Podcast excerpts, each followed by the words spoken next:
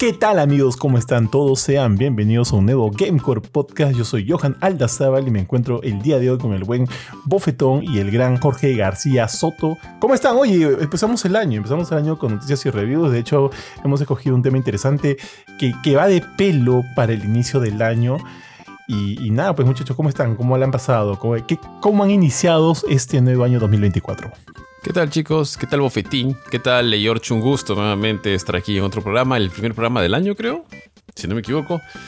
Pero bien, bien, o sea, tranquilo. En Navidad estuve por Huánuco visitando a mis papás, eh, a mis suegros. Pero, pero Año Nuevo estuvo tranquilo, aquí en casa, con mi hijito, con mi esposa.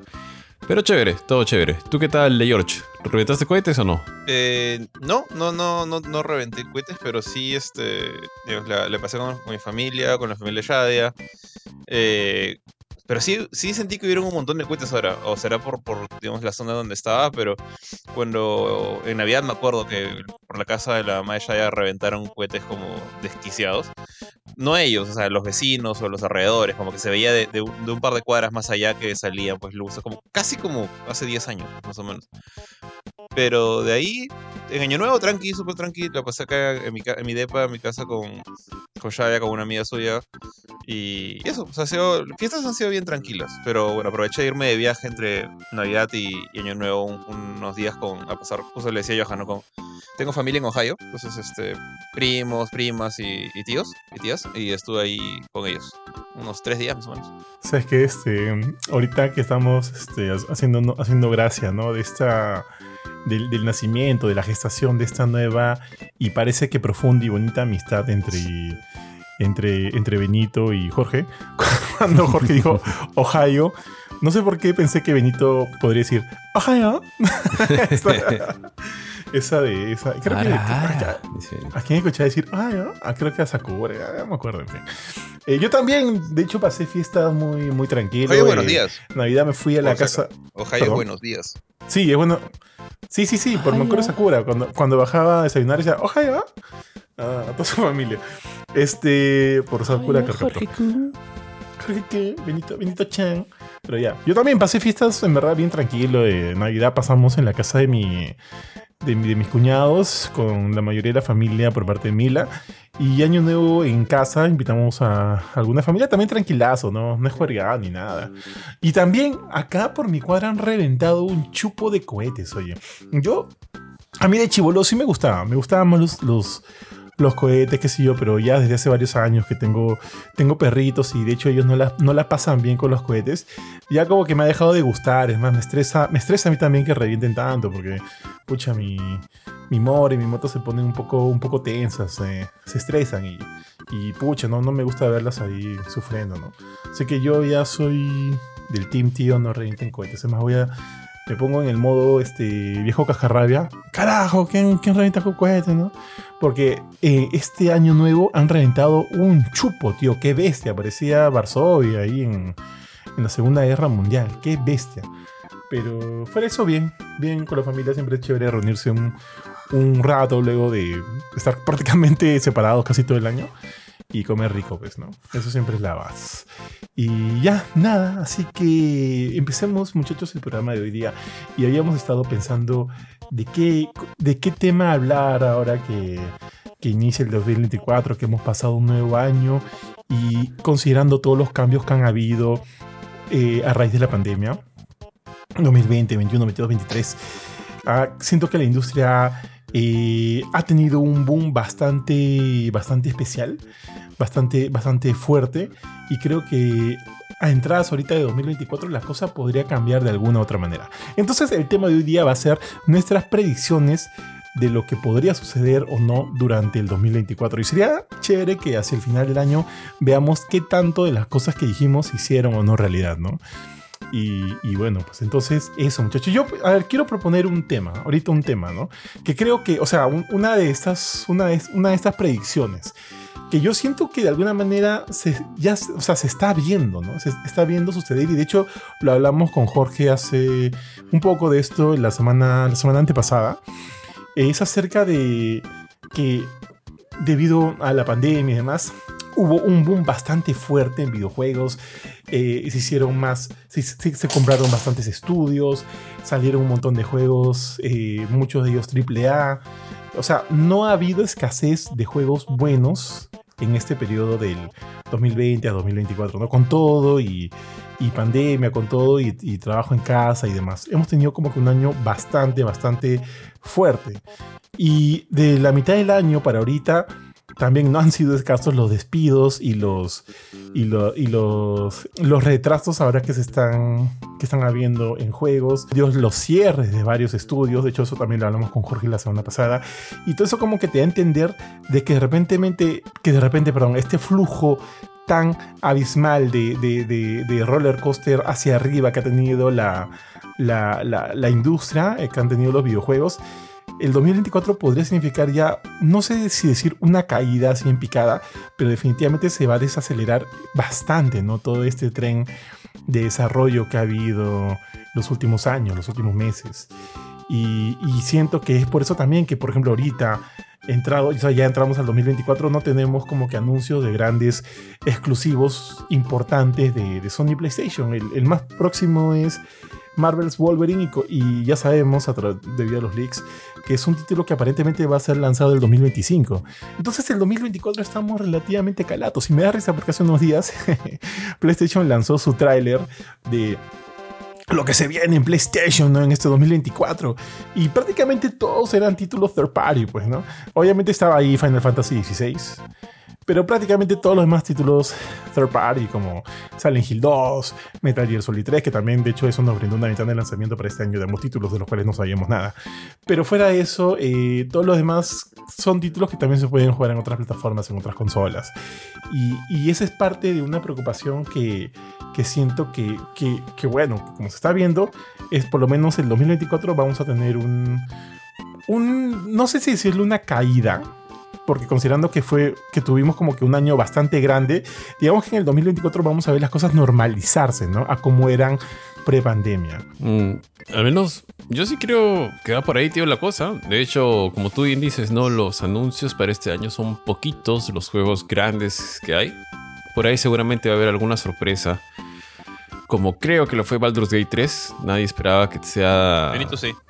Que tenga la magnitud que tuvo bueno, Benito sí, Benito, de hecho, pero de, Benito, la magnitud que tuvo Baldur's Gate 3 y el, la acogida que tuvo, porque usualmente es un juego un poquito más de nicho, no es un RPG.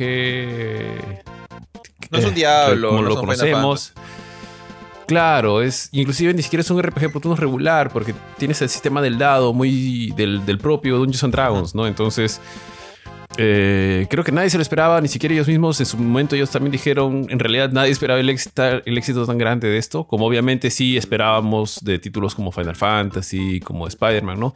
Entonces, de hecho, si tú ves cuál es el juego más llamativo de este año exclusivo, eh, creo que el único que, viene ahorita a mi mente podría ser el...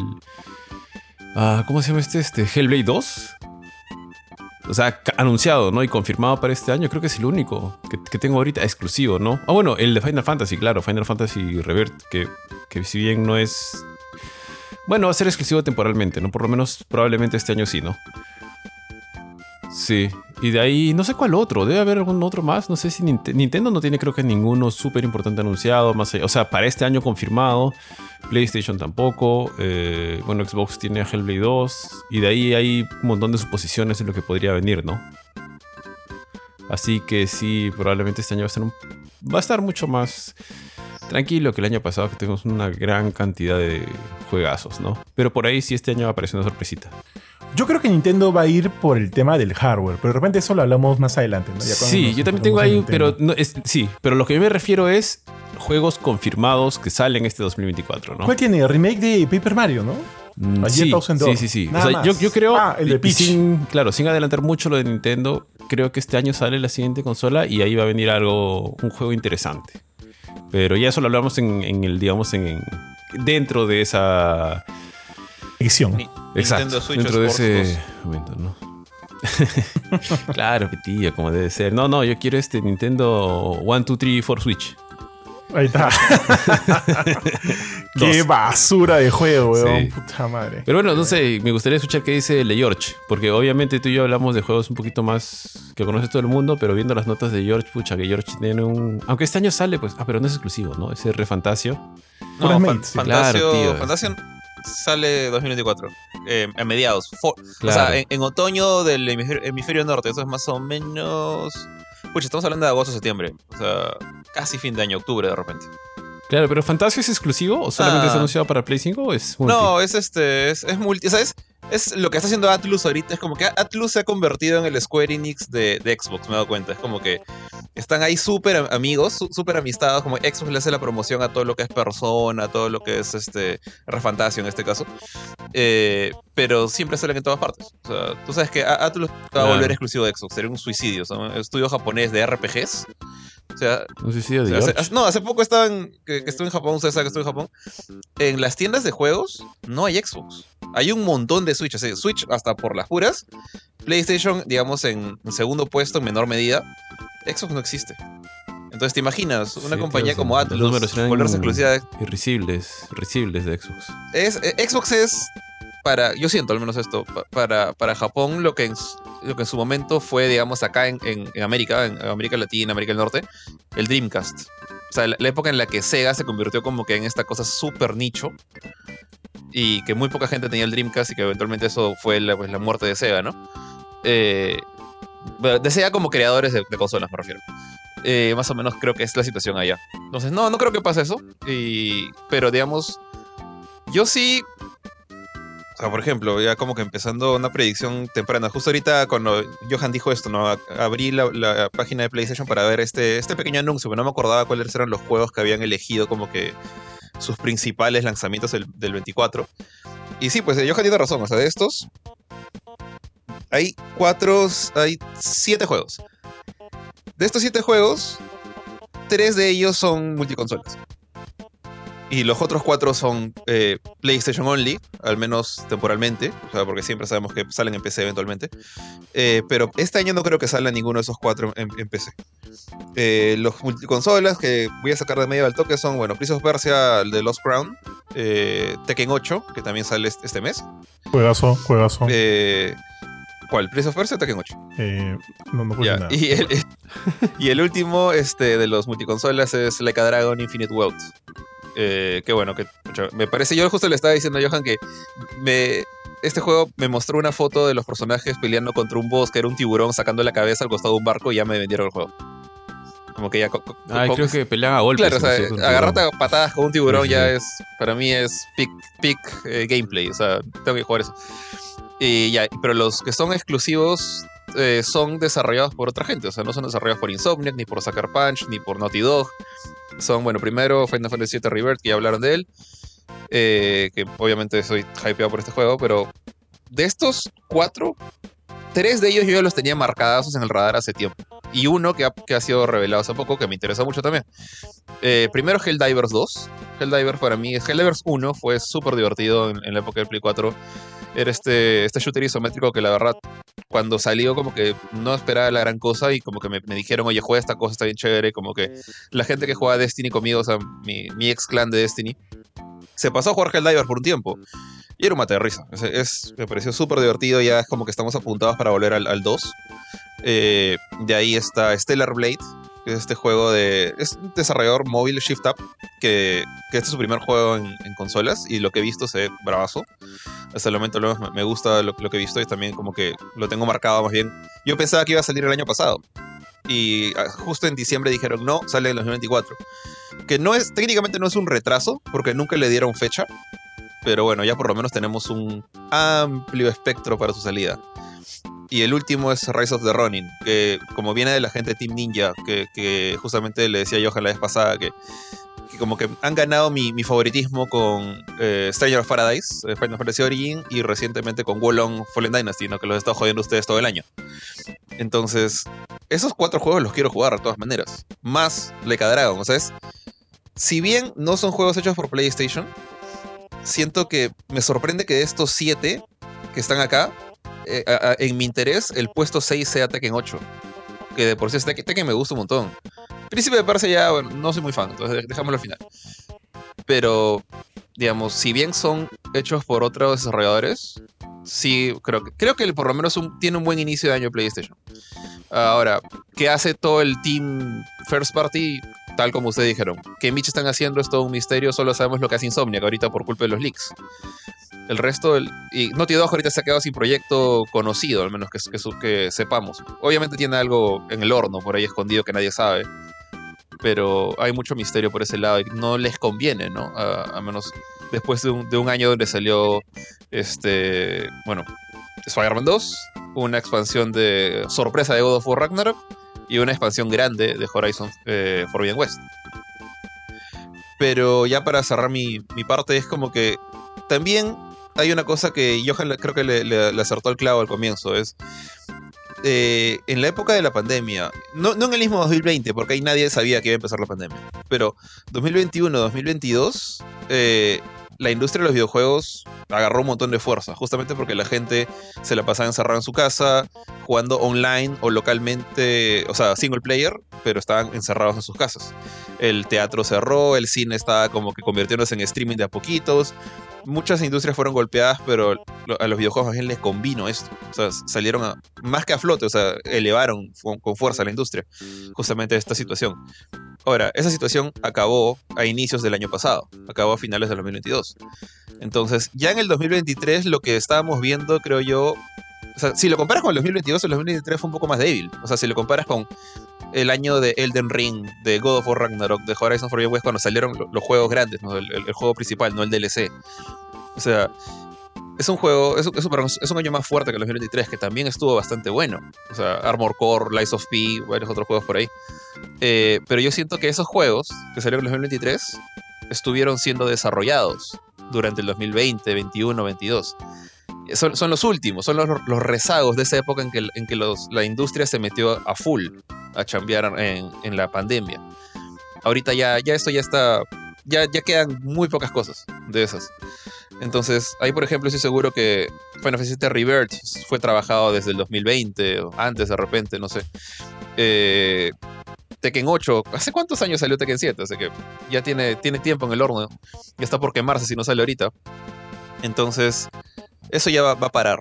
Entonces, lo que viene en el 2024, yo creo que justamente por eso hay tanta fuerza en estos juegos que mencioné, o juegos como que, como dice Ari, solamente a Jorge le gustan, pero que solamente Jorge espera, como no sé, Grand Blue Fantasy Relink, Persona 3 Reload, este, que bueno, ya los otros RPGs por ahí se me pueden estar escapando. Eh, esos, esos salen al comienzo del año. Yo creo que ya el 2024 va a empezar a perder un poquito de fuerza y, como dice Johan, va a regresar a lo que teníamos en el 2020, en el 2019. Eh, menos juegos, menos cantidad de juegos o juegos que demoran más en salir. Eh, mm, creo que simplemente el orden natural de las cosas. Eso es lo que tenía que pasar porque ya, ya esta pandemia ya murió, ¿no? Sí, y de alguna manera también eso va a tener que ver con que sigamos viendo más despidos, ¿no? De repente, de repente más cierres de estudio, de estudios. Para ustedes, ¿cuál podría ser el siguiente estudio a cerrar? Mm, así puntualmente. Digamos uno, digamos, digamos uno interesante, uno interesante. Los chiquitos, obviamente, que tienen como que macharse. Pueden morir, nacer, a que les caiga el fusionarse, Sí, a que les caiga. Tal cual. Pero de repente un estudio por ahí que crean que, que podría verla difícil. ¿Cuál sería? Por ejemplo, Bungie está complicado. Que, que se cierre, que se reestructure, lo dudo. Bungie, podría sobrevivir. en el peor de los casos, Destiny que acabe con. ¿Cómo se llama la, que viene la nueva expansión? Donde... Marathon. No, no, esa no. Cuando revive ah, Kate. The Final Shape. Final Shape. Ya, digamos que por alguna razón Destiny se, va en picada, los usuarios desaparecen, le quedan mil gatos nada más jugando después de Final Shape. sea, Bungie puede eso y Marathon no sale. Bungie puede sobrevivir unos cuantos años como simplemente como consultores de shooters para Sony. Así como, como ellos fueron jueces y ejecutores de la muerte del, online de Last of Us, pueden trabajar en eso por un tiempo. Ahora, va a haber despidos internos, ya lo subieron. Podrían volver a, podría volver a ver. Pero no creo que muera el estudio por completo. Está muy difícil. Es casi imposible, la verdad. Mm, yo no sé. Pero bueno. Otro. Estaba pensando en uno, ¿En cuál pensando, tío? Ay, en, en, guerrilla, en guerrilla. Ah, ya, ya. No, sé si ya, si cerró. No sé si ya cerró. Eh, a lo mejor. ¿Encima Sobi? Este. No, no, no. El estudio de. que le pertenece al grupo de PUBG. Los que hicieron. Calisto Protocol. Ah, es Ah. Strike Distance. Strike Distance. Escucha. Sí, se le fue su cabeza. Se le fue, pues, este. ¿Cómo se llama tu papi? El papi, este. eh, David Jaffe. David Jaffe, que hablo, ¿no? Este. David Jaffe. No, ese es tu otro Papi papi. Isaac. ¿Cómo se llama ese brother? Este... El creador de Dead Space, Glenn, ¿no? Glenn Scofield, Glenn Scofield, Glenn Scofield. Ajá, Scofield, claro. Ya se fue Scofield, supongo que también tras el fracaso de... Entonces, además que se le ha ido mal, creo que se ha quedado medio descabezado el estudio y... Mira, No sé, tengo... No sé si ya lo han cerrado, ¿ah? pero tengo sospecha de que se podría hacer. O sea, tratando de pensar en alguno, ¿no? es- no, no- no creo que ese estudio cierre, pero voy a mencionar un estudio japonés que ha estado varias veces en la, en la cuerda floja y que, o sea, siguen haciendo juegos, digamos, con, con publishers externos. O sea, no, no lanzan ellos nada solos. Pero son muy buenos, que son los de Platinum Games, y que también acaban de perder a, su- a una de sus cabezas. Mm, Ah, sí, sí, sí. Ah, La camilla. Camilla. la camilla. Que entonces, está buscando chamba, que está buscando chamba, tío. yo, yo- mira, yo, yo creo, y justo iba a decir que mi, mi próxima predicción es, vamos a ver, no un juego, pero un anuncio de un juego en el cual Capcom está trabajando con Camilla. Puede ser un puede ser este, una nueva IP, puede ser God Hand, no sé, algo. Eh, pero va a haber un anuncio de, de Camilla chambeando con Capcom. No necesariamente en planilla, pero yo estoy seguro que van a, van a juntarse. Podría ser un Okami, no sé, lo, lo que sea, cualquier cosa puede ser. Ah, lo O, o no, que. Okami, no, no. Oye, tío, Okami pero no, y, este, y Taka creo que salió, Beautiful ¿no? Joe, o sea, salió por, su ejemplo. cuenta, ¿o Beautiful no? Joe. Un bi- le creo más un Beautiful Joe. Sí, Con- Beautiful Joe va, más de la mano con Camilla, es verdad. O sea, él estuvo metido ahí, ¿no? Eh, no creo que hagan un Wonderful 102 o nada por el estilo. no- no- van a utilizar una. una... Yo creo que la, mayor- la mejor jugada de Capcom sería como que utilizar una franquicia que, sabemos que era de la gente de, Clover, del, del Team X Platinum, de lo que antes era Platinum, y decir: Camilla está acá. Con, chambeando con Itsuno, con quien sea de, Capcom, pero él, es parte del staff. Yo creo que eso, va a pasar. Y mientras tanto, ¿qué va a pasar con Platinum? Esa, era mi otra duda. No creo que cierren, pero no me sorprendería que alguien se los coma. Microsoft, Sony, que alguien, que alguien los convierta en, en suyos. Mm, Pero tienen su anticucho con Microsoft, creo, ¿no? Lo tenían hasta que les metieron el anticucho con Scalebound. No, no, claro. o sea, eh, ah, no, ahí empezó. O sea, a creo raíz que de se Scale, pelearon. dices tú, Ari. Claro. Claro, o sea, al fin, claro, a raíz de Scalebound. O sea, no se dijo nada oficialmente. Es como que, que hasta a, la, a la luz de todos es como que sí, bueno, no nos pusimos de acuerdo, ¿no? Pero sonaba así como que se habían Yo Y peleado. Camilla tiene cara de despech- y Camilla tiene cara de despechado. Eso es que te O guarda sea, rencor. algo ha pasado, o sea, porque mira, a ver, ¿qué, qué, qué pasa en Platinum antes de que Camilla se fuera? O sea, eh, Camilla estaba súper feliz hasta, lo que yo me recuerdo, hasta Nier Automata. Eh, después este, han lanzado Bayonetta 3, que tuvo críticas buenas en lo que es gameplay y por ahí uno que otro fan despechado por el ending. Pero Camilla, está- Camilla defendía Bayonetta 3 a capa y espada. Después, que yo recuerdo, ha salido solamente Babylon's Fall, que se cayó de cara. Ah, se le fue Esa ese culo, basura. ¿no? Sí, sí, sí. Y yo siento que por ahí puede ir la cosa, porque Camilla dijo que él se fue porque, digamos, su, su forma de trabajar y la, y la dirección que estaba llevando el estudio no, no encajaban. Y él como que citó esto diciendo como que él ve los videojuegos como arte y sentía que eso ya no encajaba con Platinum. Entonces, ¿qué es Ba- Babylon Soul? ¿Qué fue o qué trató de ser? Era un juego como servicio. Entonces yo siento que por ahí va la cosa. De repente Platinum, alguna cabeza de Platinum, algún ejecutivo, qué sé yo, quería... O sea, Platinum es un estudio relativamente pequeño y no me sorprendería que, que sea uno de esos estudios que está todo el tiempo buscando proyectos con Square Enix, con Microsoft, con Sega, con quien sea, para sobrevivir. Que necesitan tener un proyecto porque si no la gente no, no, no recibe su sueldo. Entonces, que, que un ejecutivo haya dicho, bueno, vamos a hacer un juego como servicio y con esto ganamos plata fácil. ¿Y qué es lo mejor que hacemos juegos de acción? Ya hagamos un juego de acción hack and slash, pero como servicio. Babylon's Fall. Se fue a la shit. Ya Johan lo jugó y lo, creo que le pusiste tres. Este. Y obviamente alguien como Camilla de haberse empinchado, ha hecho, bueno, esto no es el tipo de juego que quiero hacer, ¿no? Y ha estado conversando, se ha quedado varios meses ahí. Y de repente llegó un punto en que dijo, bueno, ¿sabes qué? Esto no va a cambiar, yo me voy. Eh, entonces ahí siento que Platinum puede haber querido hacer algo que simplemente no, no saben hacer bien, como un juego como servicio. Y de repente quieren seguir insistiendo en eso. Y ya Camilla se largó. Entonces, no sé. Me parece que, que Platinum puede estar en una situación muy, muy complicada ahorita. Y y de repente el tío Bill, o en este caso Phil, eh, decide volver con los maletines. Como que se acuerdan de nosotros y Scalebound y ya no les queda otra más que ser absorbidos. Mm, podría ser, ¿ya? Yo también, o sea, no lo había pensado en lo de Platinum, pero sí, pues están de, de capa caída. Podría ser, oye, no quiero desviarme mucho del tema, pero solo quiero hacer acá una capite justo porque lo mencionabas, Jorge, en cuanto a Capcom. Alucina que yo también pensé en, en, en Devil May Cry, pero yo lo, yo lo pensaba en el sentido de que a Capcom se le están acabando los remakes, o sea, se le están acabando los Resident Evil para seguir haciendo remakes. De acá cinco años más tendrían que hacer remake de Resident Evil 7, o sea, ya, ya se les está acabando. Entonces, sería eh, lógico. Tío, pero PlayStation ha demostrado que se puede. Sí, tío. se puede, total, totalmente. Con The Last of Us. totalmente, tío. ¿Quién ha demostrado qué? Sí.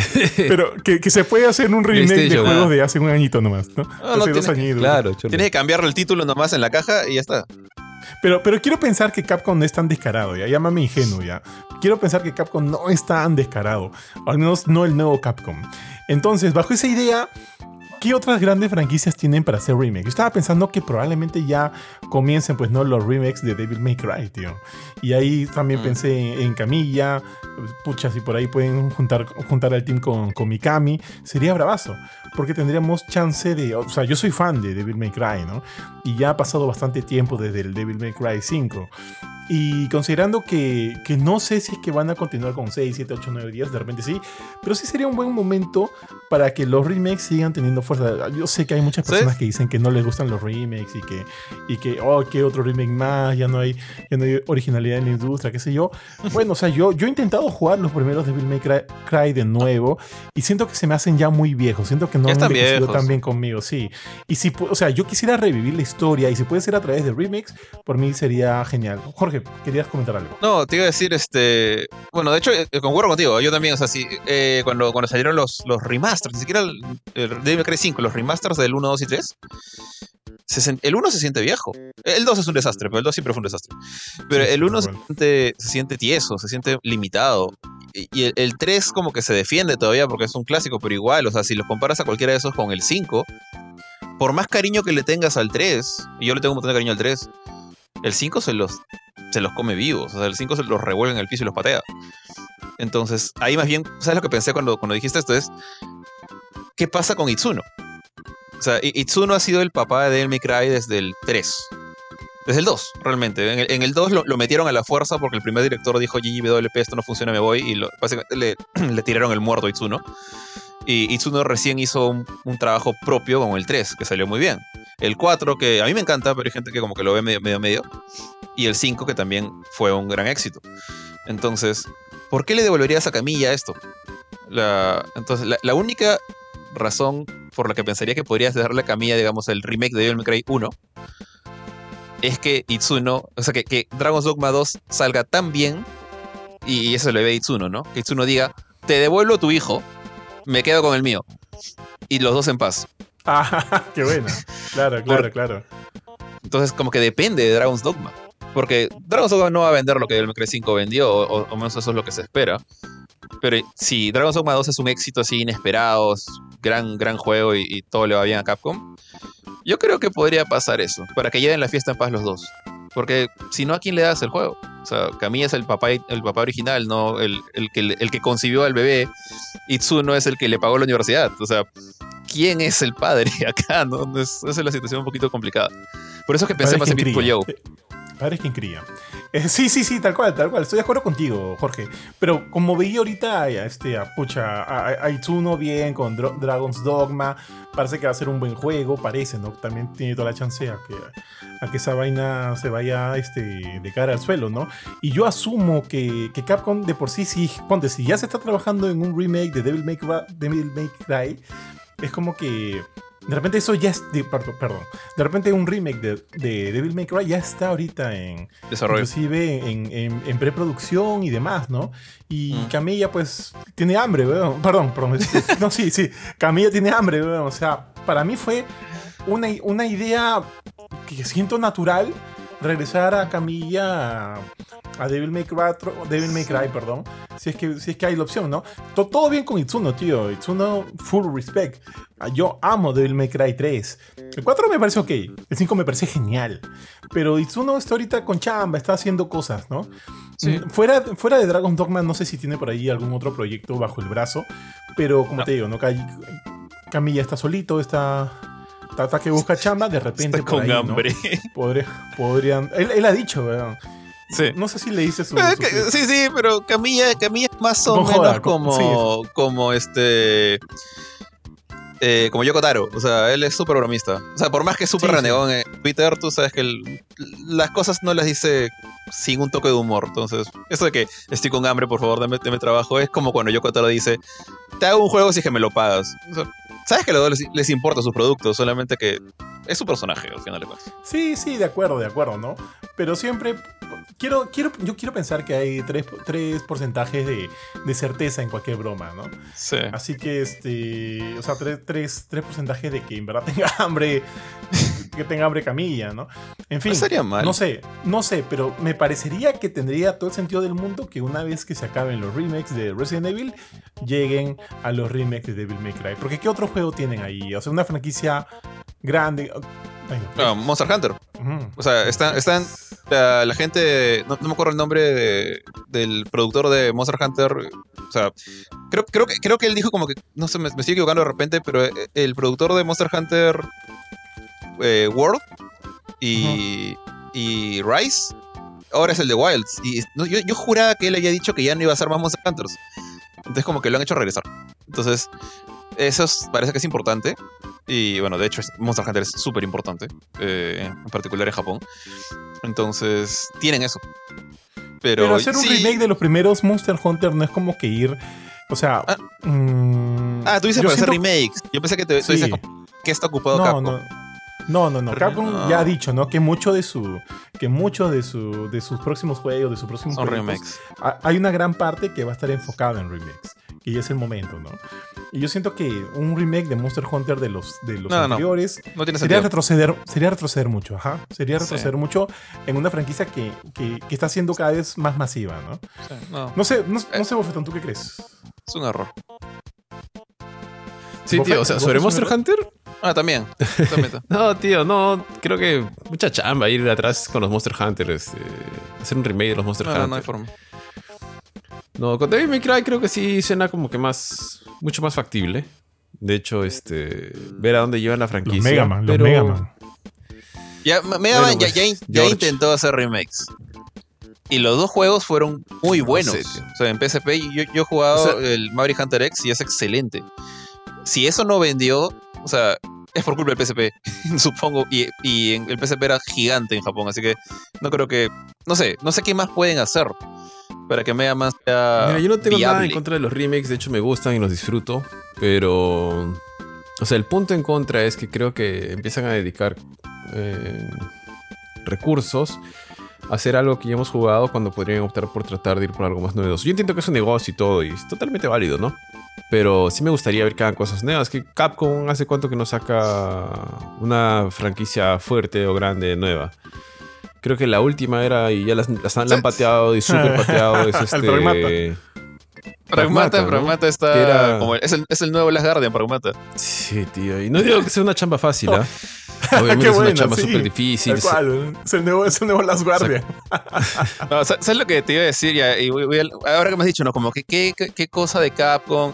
Y ¿Sabes cuál es el, problema que, me costaba como que pensar en una cosa aparte de Dino Crisis? Para ser honesto, fue lo primero que se me ocurrió. A pesar de que Johan es como que el maestro de Dino Crisis acá. Eh, porque utilizan mucho el RE Engine. O sea, Capcom está súper metido en, esta, en este mundo de gráficos súper eh, detallados. Salvo Mega Man 11, pues que fue lo último creo que... Y los, todas las colecciones de Mega Man. O colecciones, todas sus colecciones como Ace Attorney, Ghost Trick, los Mega Man, mantienen los gráficos viejos. Pero los juegos remakeados o los nuevos usan el RE Engine y suelen ser así hermosos, súper realistas.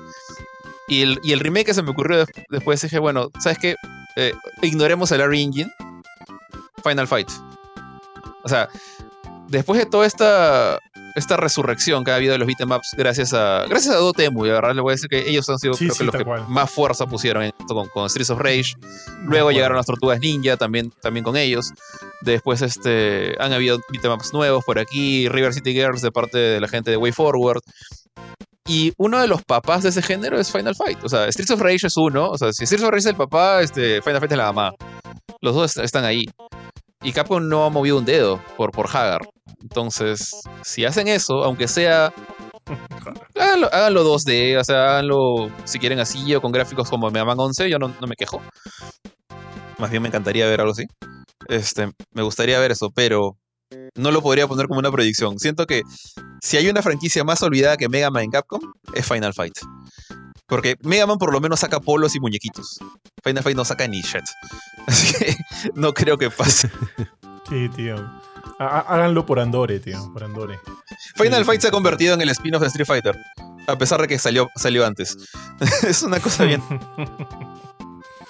sí, tío, tal cual. Oye, eh, no sé si, no sé si que- que, eh, quieren pasar al siguiente, a la siguiente predicción. O alguno quiere comentar algo más acerca de esto. Pero, pero la otra también ya se estaba cayendo de maduro y sentí que a Ari se mordía la boca por, por no hablar de ella. Así que te la dejo, bofetón. Nintendo. Ah, tío, sí, de hecho. o El sea, Switch de dos ver, pantallas. ya, creo que este es casi cantado. Switch de de que dos este pantallas, debería salir. Sí, Es la Nintendo Switch DS. tal cual. Sí, sí, sí, tal cual, Eh, tío. Sin embargo, justo estos últimos días han salido, han salido algunas predicciones adicionales. Um, yo creo que si sale este año en la consola, probablemente hacia el último trimestre. Y conjuntamente con la consola, si, cuando mencionaba al inicio, ¿no? De que no hay juegos exclusivos de una compañía eh, grande como PlayStation, Nintendo o Xbox, creo que sí podría salir uno fuerte para la Nintendo. La, digámosle que se llama Nintendo Switch 2, ¿ya?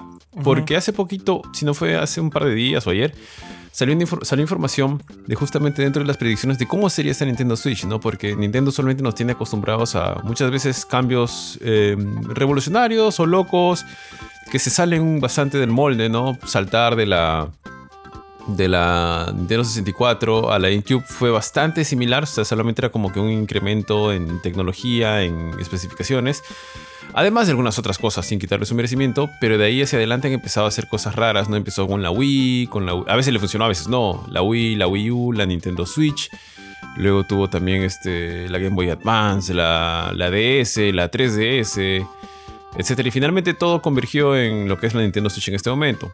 Entonces, dentro de estas predicciones o los analistas que dicen de que sí, sí sale este año, que probablemente va a costar 400 cocos, sí, creo, creo que sí puede costar 400 dólares y que no va a ser un cambio tan revolucionario, sino se va a sentir como una nueva versión o una versión más de la Switch. Entonces, probablemente, no creo que le pongan Nintendo Switch 2, pero va a ser como la Switch, muy parecida a la Switch, pero mejorada, o sea, con mejores especifica- especificaciones, mejores características. No sé si será mejor que una Steam Deck, no sé si será, dudo que sea igual que una que una, ¿cómo se llama? Que la Asus ROG Ala- Ali o que la Lenovo Legion, creo que es. Legion, Legion Go. Go. Lenovo Sí, Legion Go.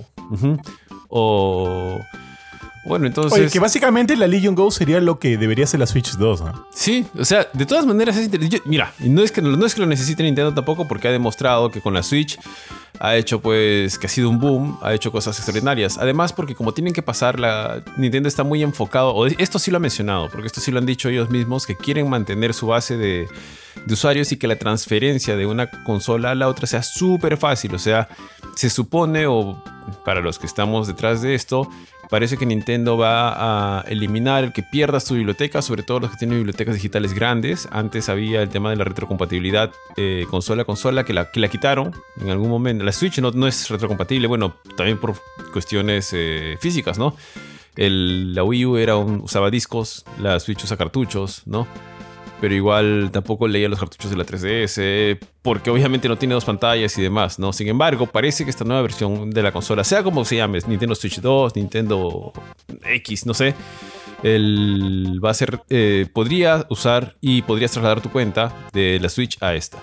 Eh, no va a ser súper novedosa, no esperemos una cosa como dos pantallas o no ¿Por sé. qué? Realmente no sé qué más podrían Ya, implementar. cuatro Joy-Cons. Exacto, cuatro Joy-Cons, no cuatro sticks ahí. Y. Pero. se, en algún momento se dijo de que podría salir con Super Mario Odyssey 2 o con un remake de un, de un Mario antiguo que no es Super Mario RPG, ¿eh?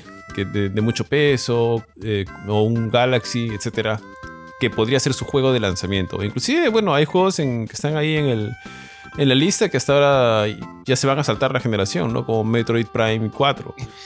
Eh, además, no puede perder la consola la portabilidad, porque dicen que Pokémon es muy importante para Nintendo y obviamente no, la pueden dejar, no lo pueden dejar de lado, o sea, no pueden cortarse, no pueden desligarse de Pokémon, que probablemente les representa un gran volumen de Ari, ventas. sorry que, que- que te, que te corte, pero dijimos que Pragmata era el nuevo, eh, el nuevo Last Guardian. Yo creo que Metroid 4 Prime es el nuevo Final Fantasy 13 en la época del Play 3. Sí, así podría ser. 15, podría ser también un nuevo Mario Kart, weón. Podría ser un nuevo Mario Kart. Bueno, dicen que es más potente. Se entendría que es más potente, pero en algún momento se dijo de que podía correr Final Fantasy VII con remake, con ray tracing y que de hecho ese iba a ser uno de sus juegos de lanzamiento. Pero bueno, no hay nada oficial, más allá de que Nintendo quiere hacer que el traspaso sea fácil, pero yo sí espero de que salga. Sí me hace sentido que cueste 400 dólares, sí. Me hace sentido que sea muy parecida a la Nintendo Switch y que se sienta básicamente como una, una evolución dentro de la misma línea, sí. Y que salga este año también, hacia finales del año. Yo asumo que va a salir hacia finales del año, así que yo estoy ahí esperando nada más a que la anuncie para reservarla, porque sí quiero, yo he esperado desde... nu- nunca pasé a la Nintendo Switch OLED, a pesar de que muchos, muchas veces estuve muy tentado de hacerlo porque dije, no, me voy a ahorrar mi plata para la siguiente, me voy a ahorrar mi plata para la siguiente, para la, Claro. la bueno, la siguiente consola de Nintendo, ¿no? Entonces, ya pues ahí estoy. Sí, ya- ah, Pero ya sí, tiene tres soles ya. Quiero y creo. Tres soles. Sí, sí, sí, quiero y creo. Sí. Sí, sí, no, ya, ya tengo cuatro, tío, ya tengo cuatro. Tío, Pero, o sea, tengo el esa- nombre. Dale, dale, Jorge. O sea, esa consola ni siquiera ha sido anunciada. O sea, tú dirías que la anuncia. O sea, si ya sale este año, estamos hablando de que lo van a anunciar en, en este primer trimestre. Ujú. Está bien, está Mira, bien. está bien. el rango del, de... anuncié. Ah, creo que la Switch se anunció en noviembre o en septiembre. Sí, hacia finales de año. Digamos, finales de año de todas maneras. Ajá, y salió en marzo del año siguiente. O sea, el rango es Medio como que desde su anuncio hasta su lanzamiento exacto, medio año. Entonces, todavía la ventana de tiempo es, es bastante amplia, ¿no? Yo creería que Nintendo la puede anunciar en marzo, por ahí, y de ahí lanzarla pues hacia el último trimestre o, pen- o finales del penúltimo trimestre del año, ¿no? Tío, tengo el nombre de la secuela y la firmo, ¿ah? La firmo. Ninten- A ver, tío. Nintendo Switch T4. Habla, Dale. habla. Switch T4. Ah, la Habla. tío. Tío, ¿Qué pega. estaba tomando, tío? Pega, tío. Get shifty, get shifty. get, get 50, tío. Tío, pega. ¿Qué otro nombre le podrías poner? No sé, tío, a Nintendo se le ocurrió alguna tontería, ¿no? ¿Qué quieren Da hacer? Nintendo, ¿no? Da Nintendo. Una cosa así. Ninte- Nintendo Switch U, pues, tío. Es- Ahora, tío, era el Nintendo Switch Pro nomás, ¿no? Me la bajan. yo creo que no debería, no debería tener el nombre Switch dentro, alucina. Porque, Sí, porque podría suceder lo mismo con, con el Wii U, ¿no? Yo siento que, si bien, si bien o sea, yo Mm, estoy de acuerdo contigo, yo estoy totalmente de acuerdo con todo lo que has dicho, ¿ah? en el sentido de que, de que lo que yo podría esperar de una, de esta, de esta nueva consola es que se mantenga bajo la misma línea de, de serie que la Switch, en el sentido de trabajar de manera portátil, de repente hay tus Joy-Cons, desacoplables, qué sé yo. Y todo eso es como que se me hace, se me hace sentido, sí lo tiene. Pero, eh, pero más allá de que se parezca a la Switch, siento que de todas maneras deberían cortar con el nombre y ya irse por otra cosa, ¿no? Como les digo, la, siento que el fantasma de la Wii U en realidad no, no está tan lejos. Es más, la Switch nació a raíz de lo desastroso que fue la Wii U. Y si nos atenemos a la historia de Nintendo, la próxima consola de Nintendo va a ser una cagada, weón. pero no, bro. Pero obviamente, obviamente, obviamente no lo creo. No lo creo. Pero este, pero sí, alejarse de la Switch y vamos con otro nombre, ¿no? Porque ya creo que ya estamos. Sí, es- claro, tío. estamos La cosa ahí. es que en el terreno de las portátiles, a Nintendo le ha ido muy bien siempre. Y aquí es donde, donde ha juntado pues a los dos, ¿no? Sí, como, porque es como dices, ¿ah? Mm. La GameCube le fue hasta el orto. La, La Wii, la Wii. le fue recontra bien. La Wii le fue hasta el orto. La Switch le fue recontra bien. Pero en el otro lado tienes a la Game Boy, la Game Boy Color, la Game Boy Advance, la Advance SP, creo que se llamaba, la DS, la 3DS. Y bueno, y de ahí salta la Switch, claro. Salta la 3DS Switch. Lite, 3DS Lite XL, no, no, 3DS Jumbo, faltaba, tío. Sí, sí, tal cual, tal cual es lo que dices, ¿no? Pero lo que me parece paja de todo lo que ha pasado ahí con Nintendo es que obviamente ha combinado, ¿no? Lo que es su, su, serie de consolas de sobremesa con sus, con sus series portátiles, ¿no? Y, y creo que lo que, lo que hicieron o sea, lo que salió con la, con la Nintendo Switch ha sido un gol en todo sentido. Más, estoy seguro que ustedes no han leído mi artículo, tío, sobre cuál fue el, el gran ganador para mí del 2023. Me, me, pueden decir Sony lo que quieras, pero no, para mí el gran ganador fue Nintendo. De lejos, Nintendo. Es más, fue para mí es así a Nintendo, Xbox y PlayStation, alucina. 2023. Eh, es más, deberíamos hacer un programa de eso, alucina. De repente para la próxima semana, quién sabe. Bueno, ya. En fin, yo estoy totalmente de acuerdo contigo, Bofetón, ¿no? Eh, yo también creo que este año eh, sale de todas maneras ya, anuncian la Nintendo Switch y sale también y, y comenzar a ahorrar porque también me da la, la, idea, me da la, la, suspicacia de que no va a ser, no va a ser barata. Y, bueno, pues esperar, esperar a ver qué sucede. Pero también en el ámbito de, los, de las portátiles, que como dices, ¿no? Que con el, con el que Nintendo se metió un golazo, también ha habido un auge bastante grande en cuanto a, sistemas portátiles de PC enfocadas, eh, eh, eh, bueno, enfocadas en gaming, enfocadas en, videojuegos. Ya, ya lo comentaste hace un ratito, ¿no? Hemos tenido la Steam Deck, la Steam Deck OLED, hemos tenido la Asus ROG Ally, la, ahorita nomás la, la, la, Lenovo Legion Go. Y MSI también ya como que ha, lanzado por ahí su, su, este, su marketing de, de, que también van a lanzar su propia consola de videojuegos portátil. Entonces eso también está comenzando a ser una tendencia, ¿no? Y siento que para el 2024 se va a afianzar inclusive mucho más.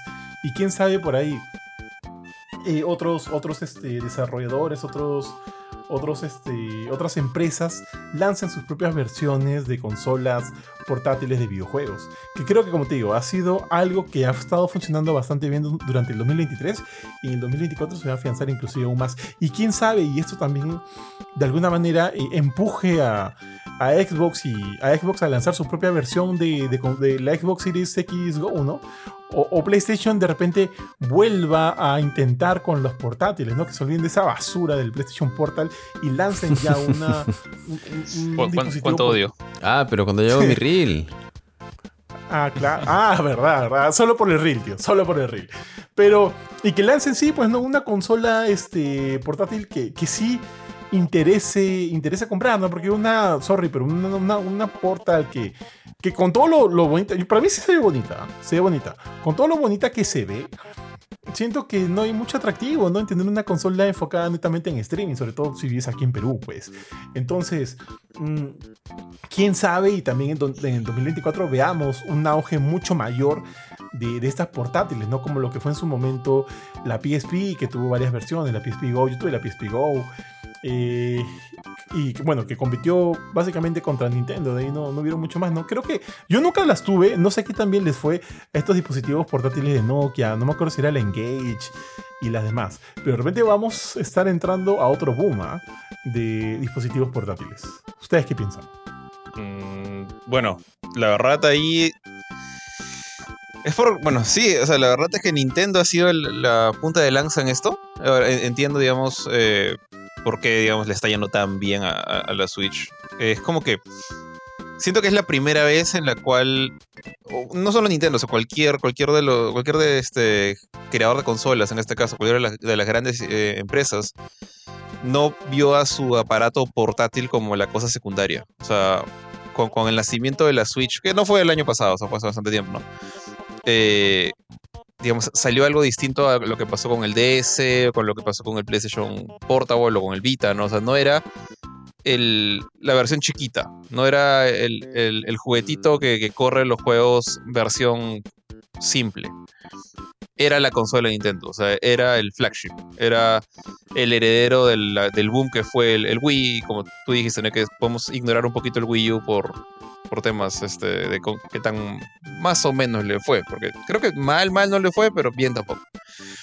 Eh, y eso simplemente hizo que toda la gente que, usaba Nintendo, pues ahora automáticamente empieza a jugar portátil. O sea, ya no tenías por qué estar con tu GameCube enchufado a la, televisión, no con tu Wii en este caso. Podían ir a donde quieran con, con el Switch y toda la máquina, todo el poder de la máquina débil o no comparado con una PC, con un PlayStation 5, estaba en tus manos. Y creo que por eso es que la gente de Steam, Valve, dijo, bueno, yo también. Y, y bueno, no, por suerte no todos los juegos de PC tienen que funcionar en esa maquinita, porque si no ya habría problemas, pero se convierte en una especie de objetivo más, como que un, una frase más a poner en la espalda de tu caja si es que todavía tuviéramos juegos físicos en PC. Como que compatible con Steam Deck. Porque le vendes al usuario esa, esa comodidad. Entonces, no estoy diciendo, dudo que. Bueno, e-, este año no, no va a salir un Play 6 ni un Xbox Series Z eh, en 2024 pero Nintendo va a seguir con eso. Nintendo va a mantener su portabilidad. No sé qué Michi va a tener el nuevo Switch. No sé si va a tener dos pantallas, cuatro, cuatro Joy-Cons, va a, va tener un visor como el, VR, eh, como el Virtual Boy, pero no lo vas a tener enchufado en la televisión obligatoriamente. Entonces, y yo creo que por ese lado, no es que van a haber nuevas máquinas portátiles aparte de la que ya predijo Ari, pero va a haber, por ejemplo, un Steam, una nueva versión del Steam Deck podría, podría anunciarse. No necesariamente salir, pero podría anunciarse con algo extra, más RAM, más, más hardware en general, ¿no? De hecho, eh, eh, de hecho, este año ha habido una revisión del Steam Deck, ¿no? ¿Y cuánto estamos? ¿A un añito del Steam Deck? La OLED, sí. Claro, pero solamente pantalla. Lanzaron la OLED. Y han dicho que están trabajando, ¿ah? Que estarían trabajando ya para una segunda versión del Steam Deck. Lo que no, bueno, se podría conocer como el Steam Deck 2, pero todavía estamos como que a un tiempo de distancia. Oye, pero también, Jorge, recuerda que PlayStation todo el 2023, en lugar de de enfocarse en juegos, prácticamente se han enfocado en lo que es su, su este, una cartera más orientada al hardware. Hemos tenido la PlayStation VR 2, hemos tenido el DualSense Edge, hemos tenido el PlayStation Portal, como que, como que enfocando un poquito su política de, de negocio a, este ecosistema dentro de PlayStation, ¿no? Es también estos auriculares de, eh, de Bluetooth, de... No, no, bueno, no sé si es Bluetooth, de, que, llevan con la PlayStation Portal y demás. Entonces, sí, sí, y, yo siento que esa ha sido su gran metida de pata. Sí, creo, que han metido la pata en todos los ejemplos que me has dado. Quizás los audífonos no, pero todos los otros ejemplos que me has dado han sido metidas de pata.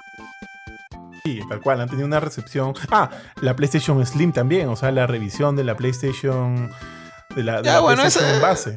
Esa no es metida de pata, eso, eso iba a pasar eventualmente. Sí, pero no ha vendido, no ha vendido tanto para hacerte, para decirte. O sea, de hecho, este.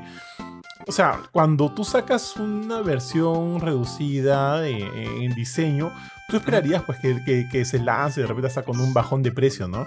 Lo cual no sucedió. Y de hecho, no es que la, la, ahorita la, la Slim haya haya vendido mucho. Es más, de por sí para mí el diseño me parece horrible. Yo preferiría comprar una. o, sea, si tuviera que comprar una más, preferiría comprar un, diseño, un diseño anterior, la clásica, sí. Es más, que creo que las encontraba más baratos porque estaban tratando de, de vender todas las. O sea, los retail estaban tratando de vender todas las que quedaban en el almacén para darle cabida a la, al Slim, ¿no? Entonces, este. Entonces, sí siento que han sido. O sea, todas las cosas que, que han lanzado repito, la PlayStation 5 Slim, el DualSense Edge, el PlayStation Portal, la PlayStation VR 2, que fuera de Call of the Mountain y Humanity, esa, ya no ha habido más soporte first party para ese visor de realidad virtual.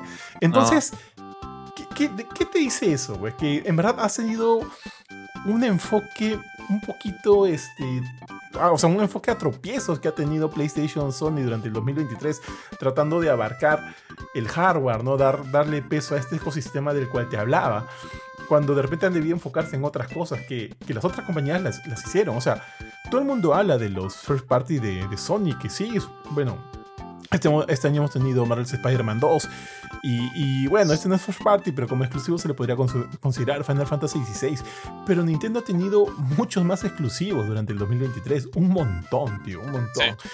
Entonces, eh, creo que ahí han enfocado, o sea, Sony se ha enfocado muy mal. Y si sigue bajo esa línea, a mí no me parecería muy extraño que en 2024 veamos la PlayStation Vita 2. Porque si es la tendencia. Dale, dale. Termina, termina, termina.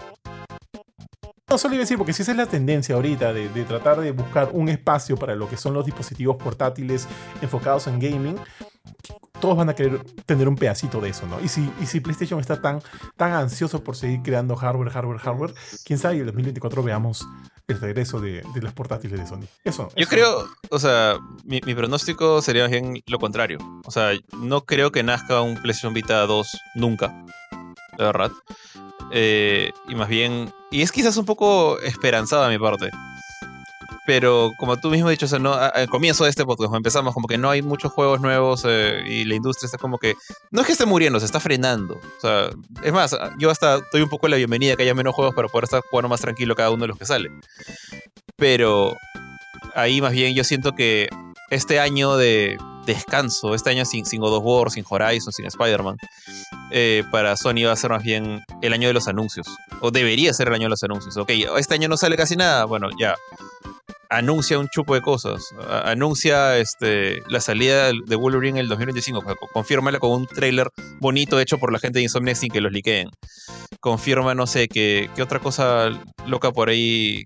No sé, que están haciendo un nuevo juego con, con Ueda, qué, sé yo.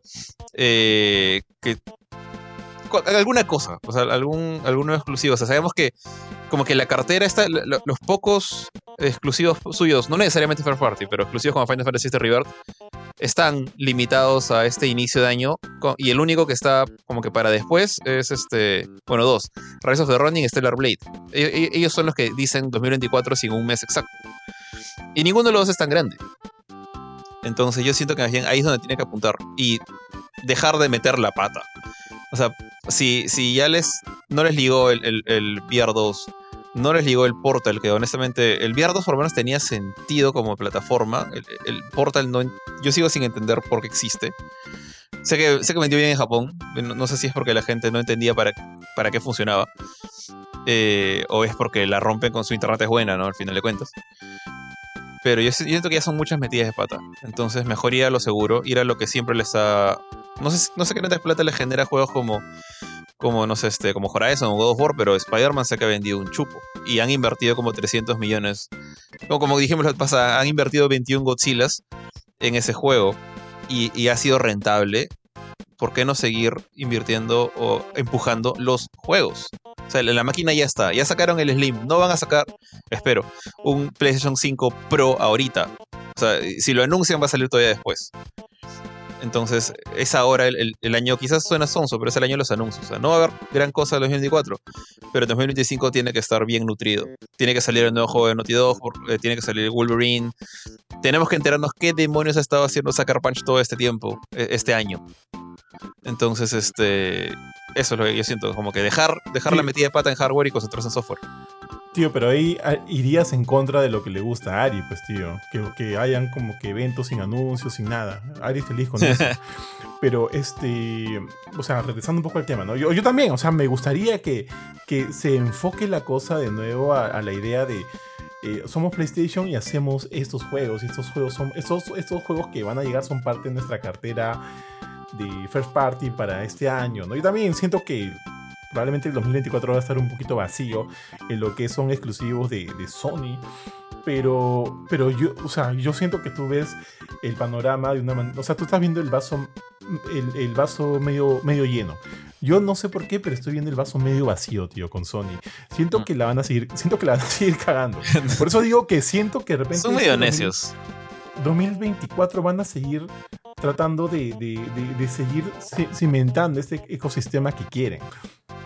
Eh, yo por mí, yo, o sea, yo preferiría a miles que, que se enfoquen en, software, ¿no? Pero me late que va a ir por otro lado. Y, y algo más que... quería comentarme. Dale, dale, dale. No te iba a decir, ¿tú crees que realmente haya un ejecutivo en Sony que esté tan, tan out of touch, que esté tan, tan fuera de contacto con su público, que en verdad piensa que la gran mayoría de sus, de sus seguidores tienen un PlayStation 5, un PlayStation VR 2, un portal para jugar en el baño y los usan con audífonos puestos de marca Sony. O sea, ¿qué, ciego tiene que ser para, para pensar que ese nos ha, nos ha demostrado que sí, ¿no? Pero ahora de repente con la salida de Jim Ryan y con quien entre, o sea, sabemos que ahorita no me acuerdo el nombre del que está como cabeza interino, pero quien entre de repente busque, busque otro, otro enfoque, ¿no? El negocio. Pero por, por lo que se ha hecho el 2023, la tendencia es a que Sony va a seguir por ahí apostando a esas cositas, ¿no? Y por ahí sacando uno que otro juego, de repente first party.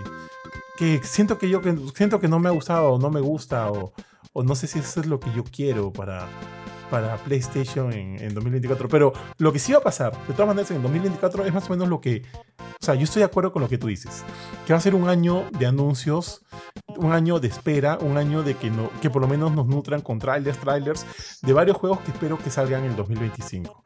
Porque sí, a mí también me late que este 2024 va a estar vacío, por lo menos de, de parte de, de PlayStation. Bofetón. Sí, tío. O sea, en la misma línea que ustedes.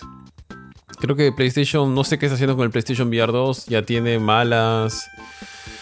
Un mal historial con, con el hardware, sobre todo hablando en cuanto al PlayStation Vita. Eh, no tiene muchos anuncios para este año. Ojalá. Sí, bueno, o sea, tiene las sagas ahí detrás, ¿no? Pero. um, no. No sé, tío. O sea, ¿qué cosa podrían.? Sabemos que eventualmente debería haber un nuevo God of War, debería haber otro Horizon, debería haber un The Last of Us 3, debería haber probablemente un Uncharted. Pero creo que estamos todavía a años de eso. Eh, algo nuevo sería chévere ver. Como dijo George, que está haciendo Sacro Punch. Em, y eso en ese sentido. Pero lo único que quería, digamos, como que agregar es que yo sí creo que es. Como, como tú mencionaste hace un ratito, en cuanto a las. A las consolas y luego pasaste a PlayStation a las. ¿Cómo le llaman ellos? Le llaman este, PCs de. Portátiles. PCs portátiles, gaming, PC gaming portátil, Ujú. portable. Que sí, vamos a ver. eh, que MSI ya tició la suya. Así que en algunos días más, pero en algunos días más, durante el año seguramente vamos a ver un par más de algunas otras marcas. Veremos cuáles finalmente empiezan a quedarse, cuáles empiezan a bajar de precio, si Steam saca otro diseño, etcétera. Entonces, creo que es un terreno chévere para ver cómo, cómo está la competencia. No se me había ocurrido que Xbox podría sacar una, pero no es tan descabellado. Sabiendo que tienen, me gustaría ver una que sea así full compatible con Game Pass, eh, descarga en, en, en la consola en sí, no tener que hacer una jugada. Eh, así que va a estar interesante, quizá en temas de hardware, un poquito eso. eh, en cuanto a portátiles, porque más allá de eso tampoco no, no vamos a tener mucho más que lo- la de Nintendo, ¿no? Oye, Bofetón, ¿y tú crees que, considerando que 2024 po- podría ser un año en que mm, PlayStation va a hundirse un poquito, ¿tú crees que Xbox aprovecharía para salir a flote? Mm, Mira, justo una de, los, de las predicciones de este año es que van a incrementarse mucho los... Y quizá PlayStation está apuntando a esto, ¿ah? quizá por eso no hemos visto tanta- tantas cosas, que se van a incrementar mucho los, las suscripciones a servicios. Entonces, siendo que este año debe entrar ya todo lo que es Activision Blizzard a Xbox, asumo que Xbox pues va a querer poner todo lo que pueda para poder hacer crecer ese número y bueno, con la cantidad de plata que se ha gastado en adquisición, hacer crecer sea como sea ese número de suscriptores, ¿no? Que ya no, no le estaba yendo mal. Y por ahí leí también de que PlayStation probablemente tiene que empezar a jugar sus cartas en ese campo, porque si no se va a quedar atrás, se va a quedar muy atrás si es que no hace nada y sigue, digamos, este, como siendo segundo en, en la carrera, ¿no? Que tiene que empezar a jugar sus cartas en cuanto a sus servicios de suscripción, pero que sí, Xbox tiene que aprovechar al máximo lo que pueda, ¿no? Y que de hecho también hay un rumor que decía de que Xbox podría adelantar la siguiente consola, ¿no? Y romper un poquito con salir a la par con PlayStation y que sacaría la siguiente generación de sus Xbox. No una Series X mejorada, no una S. Bueno, al final son mejoras, son mejoras, ¿no? Pero y se irían por el rumbo de, en lugar de sacar una mejora de la Series X y la Series S como una versión Pro o una PlayStation 5 Pro, como sería en el caso de la competencia, estarían yéndose más bien de frente por otra, por la siguiente generación de Xbox, ¿no? Asumo que para sacarse el nombre, limpiarse un poquito la cara, quizá, si es que fuera el caso. Sí, además de que también, este, digamos que los títulos del 2024 que más resuenan o que al cual yo le tengo bastante, este, al que, no sé, el que, el que me, me hypea bastante, que es Senua Saga Hellblade 2, es parte de Xbox, ¿no? Entonces, yo siento que por ahí lo que no tiene PlayStation en su año lo tiene Xbox. O sea, aparte de Hellblade 2, tenemos a Bow, que no me llama mucho la atención, pero bueno, es un título ahí. Creo que Stalker 2 también finalmente, va a salir. Ya lo comentaste hace un ratito, ¿no? El, eh, ya este Activision Blizzard y bueno, y Bethesda también hace tiempo ya son parte de Microsoft. Ya vimos un poquito de la colaboración de Microsoft con Bethesda. Es el momento de ver qué es lo que Activision, Blizzard y Xbox puedan o sea, juntos puedan, puedan empezar a mostrar durante el 2024, ¿no? O sea, con esas dos cositas nomás yo ya siento que que, Xbox, que Microsoft está entrando al año relativamente empoderado. ¿ah? Como que para hacer muchas cosas.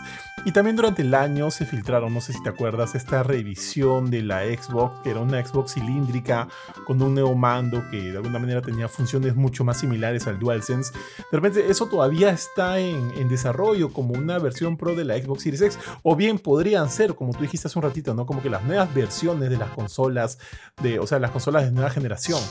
Eh, sea como sea, las cosas que por ahí se están filtrando o las cosas que ya sabemos que tiene Xbox me entusiasman mucho más de las que tiene PlayStation para el 2024. Y eso siento yo que es bastante importante, porque te pone a la empresa de Microsoft, al menos a mi, a mi vista, a mi parecer, sobre, sobre, o sea, por lo menos un peldaño más arriba que la de Sony, para todo lo que tiene que ver 2024. ¿no? Eh, Jorge. Eh, bueno, la verdad, en el caso de Xbox sí creo que, digamos, está en una, una aparente mejor situación. Eh, todo lo que ha, como decir, que, que no había salido antes, en, el año 2023, en el año 2022, todas esas cosas que uno esperaba de, bueno, no sé, de Starfield, por ejemplo, o de Redfall, esperamos, esperan grandes cosas eh, y no pasaron. Ahorita, bueno, y también y, fueron derrotados por diferentes, este, desde third parties hasta first parties por, de Sony y Nintendo. Ahora casi como que no hay, no hay rival, o sea, no hay, no hay mayor competencia, al menos eh, a partir de ah, marzo en adelante. Y yo diría que, si bien no soy muy conocedor de las sagas de Xbox, de la franquicia de Xbox, sí he jugado Senua, o sea, he jugado este, el primer Hellblade y me encantó. Y me, gustaría que el segundo no fuera exclusivo, pero en fin, ya, ya fue. Eh, personalmente es el único juego que me interesa de ellos. Pero sé que hay otros juegos que, a su fanaticada les, les pica mucho las ganas de jugar. O sea, como, no sé, seguramente ver un nuevo Forza por ahí. este Si sale otra cosa loca como lo, que fue Hi-Fi Rush en su momento, bienvenido, ¿no? Eh, y no, tú, tú, ahorita has listado otros más que yo no, no tenía en mi radar simplemente porque no soy seguidor de Xbox. Pero tienen cosas que. Entonces es como que entre comillas, entre comillas, por un lado, es, es, una, podría ser una victoria temprana por walkover, porque los demás no tienen que mostrar, o simplemente, o, más bien dicho, sería también la, oportunidad de que Xbox ahora sí se luzca, ¿no? Y que creo que sería lo, mejor ahorita para ellos, que decir, miren, ok, ahora Sony no tiene nada más que Final Fantasy VII y sus otros juegos grandes salen en todos lados, menos, no sé, Helldivers y Stellar Blade y ya salieron en, febrero, en marzo y en junio. Ahora te suelto Senua en julio. Te suelto después, no, sé, ¿qué? Forza en, agosto. Es, quizás, no, no digo que, vas, que va a cumplirse lo que, lo que has dicho, pero diría que este es como que no es, no sé si va a ser el año de Xbox. Siento que Microsoft ya ha metido la pata varias veces. O sea, ha tenido oportunidades antes y, la ha fregado o, o, la ha jugado mal, como los Starfield, Redfall, o sea, juegos que se esperaban grandes cosas y no pasó nada. Este. Pero es una nueva oportunidad para Xbox. O sea, no digo 2024 va a ser el año de Xbox. Digo, va a ser la oportunidad de Xbox de, entrar a la cancha sin mayor competencia. Que la aprovechen es otra cosa. Bueno, hasta un reloj malogrado te da la hora bien dos veces al día, tío. ¿ah? Yo como te digo, yo estoy totalmente de acuerdo contigo con que Microsoft Xbox se ha venido haciendo cagadón tras cagadón. Y, o sea, el mismo Starfield, yo he intentado jugarlo y conmigo no pega, sinceramente no pega. Entonces, este. Pero tiene su fanaticada, tiene sus. Por lo menos tiene juegos que esperar de Xbox en este 2024. Y eso creo que es lo. Al final de lo que se trata esta industria, ¿no? de jugar, de tener títulos que te emocionen, que quieras, que puedas probar y demás. Y por lo menos para lo que es 2024, parece que Xbox lo está entendiendo un poquito más que Sony. Pero no sé. Muchachos, a ver, otro, otro, mira, otro, el de, otro acontecimiento importante que sucedió durante el año fue el final del E3 y vimos cómo de alguna manera el Summer Game Fest está tomando, siento yo que todavía no llega a ese nivel, ¿no? Pero está tomando un poquito la, la batuta de lo que dejó el E3. ¿Ustedes creen que este año sería podría ser un año en el cual el Summer Game Fest ya se, se catapulte y se instaure como el evento principal de videojuegos de, mitad de año? ¿Qué futuro le ven? Mm, no, tío, yo no lo veo. ¿ah? Yo creo que es este. Cada quien va con lo suyo. Y The Game Awards va a ser el cierre de año, ¿no? O sea, ya PlayStation tiene sus State of Play, Nintendo tiene sus Directs, los de Xbox, no sé cómo se llaman. eh, y cada marca va con lo suyo. Es más fácil, menos riesgo, más concentrado, más pulido. Creo que van por ese lado. De hecho, el Summer, Summer of Gaming eh, no, no, no, lo termino de captar. Creo que tiene un evento principal y luego le ponen su logo por todos lados, pero realmente no estoy tan seguro de exactamente qué cosa es. Eh, pero creo que no, tío. Creo que ya las marcas se han dado cuenta que les conviene ir por su lado y lanzar sus cosas a su tiempo, sin presión de nadie, por sus propios canales, con su público, con su gente. Y por ahí va a seguir la tendencia. Pero sí, de todas maneras van a seguir apareciendo en algunos eventos que todavía se mantienen, como, como el, la Gamescom o el Tokyo Game Show. Y bueno, los Game Awards que probablemente no, ahorita en este momento no tienen, creo, un evento que sea comparable con eso, ¿no? Eh, digamos, si la idea es que el, el Summer of Gaming o los Game Awards o la combinación de ambos, eh, como, como dijo Ari, ¿no? normalmente los Game Awards al final de año, sea, tiene sentido, tienes que esperar a que acabe el año. Entonces el Summer of Gaming como que no tiene muchas, no tiene forma de conectar con, con Game Awards. Y siento que ninguno de los dos va a ser el 9-3, al menos por unos años. O sea, mm, pero también depende un poco de, quiero yo, desde el punto de vista que lo veas. O sea, si lo ves como eh, una persona que para, para quien el E3 siempre fue simplemente ver las conferencias de cada una de, los, de las compañías y ver los, los trailers, eh, lo, digamos, el Summer of Gaming podría ser una versión chiquita de eso, ¿no? Que, que justo en esa época en la que Kili hace su evento, también Sony, Microsoft, Nintendo, EA, Ubisoft tienen sus pequeñas presentaciones.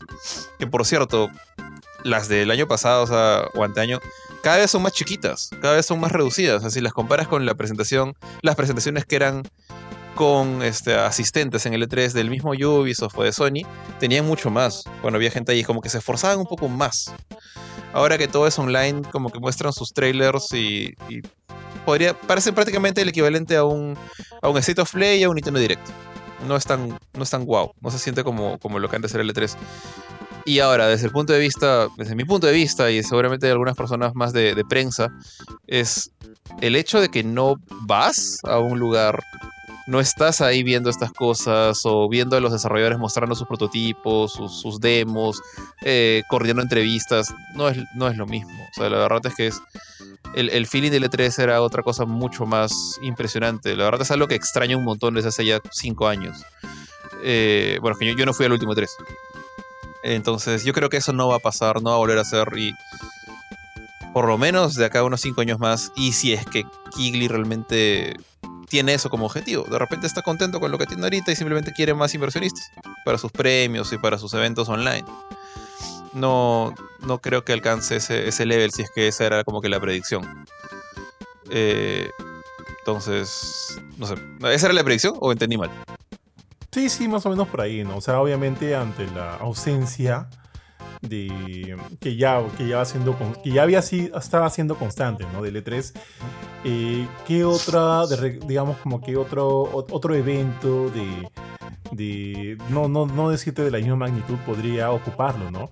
Pero por ahí de repente podría empezar a perfilarse como el, el evento principal de, de medio año. No, no, no sé si llegando, como te digo, a los a, la- a- a- a- a lo grande que fue en su momento el E3, a lo importante que fue, pero por lo menos como que un evento que te ayude a, a- a- a separar fechas, pues qué sé yo, ¿no? Porque sabes que durante estos, esta semana o tres semanas o dos semanas, qué sé yo, vas a, vas a conocer o, o- o se van a revelar noticias importantes acerca de la industria. O sea, yo, siento que títulos y demás.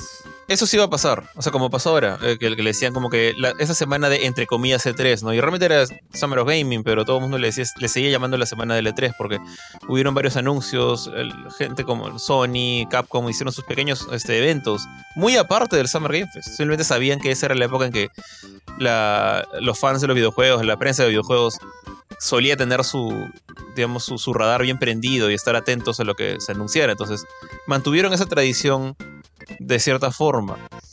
Eh, pero como evento, no, no es el E3. Eh, Summer Game Fest todavía no lo es. No sé si lo va a hacer. Eh, ahora, eso también. Ese es un problema que nos afecta a nosotros nada más ahorita que siento, porque eh, en Europa la Gamescom sigue ahí. En Japón el Tokyo Game Show sigue ahí. Es como que los que tienen que. Siento que los que tienen que ponerse las pilas son básicamente la industria. Norte, honestamente norteamericana de videojuegos, porque Sudamérica es, full indie. Entonces, eh, si Sony, Estados, Sony Norteamérica, Microsoft, Microsoft es americano y bueno, Nintendo le importa un pepino, creo, este, no se ponen de acuerdo eh, en algo con EA, con, con bueno, Ubisoft tiene Gamescom todavía, no sé, no sé qué tanto les afecte, eh, con EA, con la misma Activision, que ahora es parte de Microsoft, no va, no va a revivir esta cosa. O sea, no, no, el, muerto va a seguir muerto porque, o sea, el E3 empezó a morir justamente porque Activision se fue, EA se fue, Microsoft se fue, Sony se fue, Nintendo se fue. Por eso que, que esa, esa de- desunión de toda esta gente, y obviamente todo la. No tanto la desunión, fue más bien el hecho de que siento yo que esas empresas dijeron, ahora todo el mundo ve las cosas online. ¿Para qué le voy a seguir pagando la ESA para estar en su, en su evento en el Convention Center? Mejor hago yo mi video online, mi streaming, y, y me ahorro plata. Y bueno, hasta el momento les ha funcionado. Entonces siento que ya no hay una necesidad de eso, de, de- de ese evento presencial grande. Pero sí va a seguir habiendo esa semanita en la cual Capcom va a hacer su showcase, Sony va a hacer su State of Play, Nintendo va a hacer su Nintendo Direct. Eso va a seguir, pero no va a llegar a la envergadura que tenía antes. Sí, sí, de acuerdo. Realmente estoy de acuerdo. Oye, una cosa antes de, de cambiar que tiene que ver con el, con el, con el punto anterior. 33 Immortals es exclusivo de Xbox. Creo que sí. Mm, O por lo Ahí menos a. Microsoft, de repente PC también.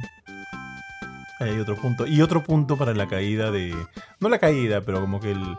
el- el- un año complicado para PlayStation es el, el énfasis que le están dando a sus juegos por servicio en vivo. Mm. Como lo, 12 juegos. Bueno, bueno, 11, ya que The Last of Us Online se canceló. Sus 11 próximos juegos de servicio en vivo. Eso también me la baja un poco, ¿ah? sinceramente. ¿Cuáles son, ah? Porque ahorita me acuerdo de Justice League. Justice League, perdón, Suicide No. Squads. No han dicho nada.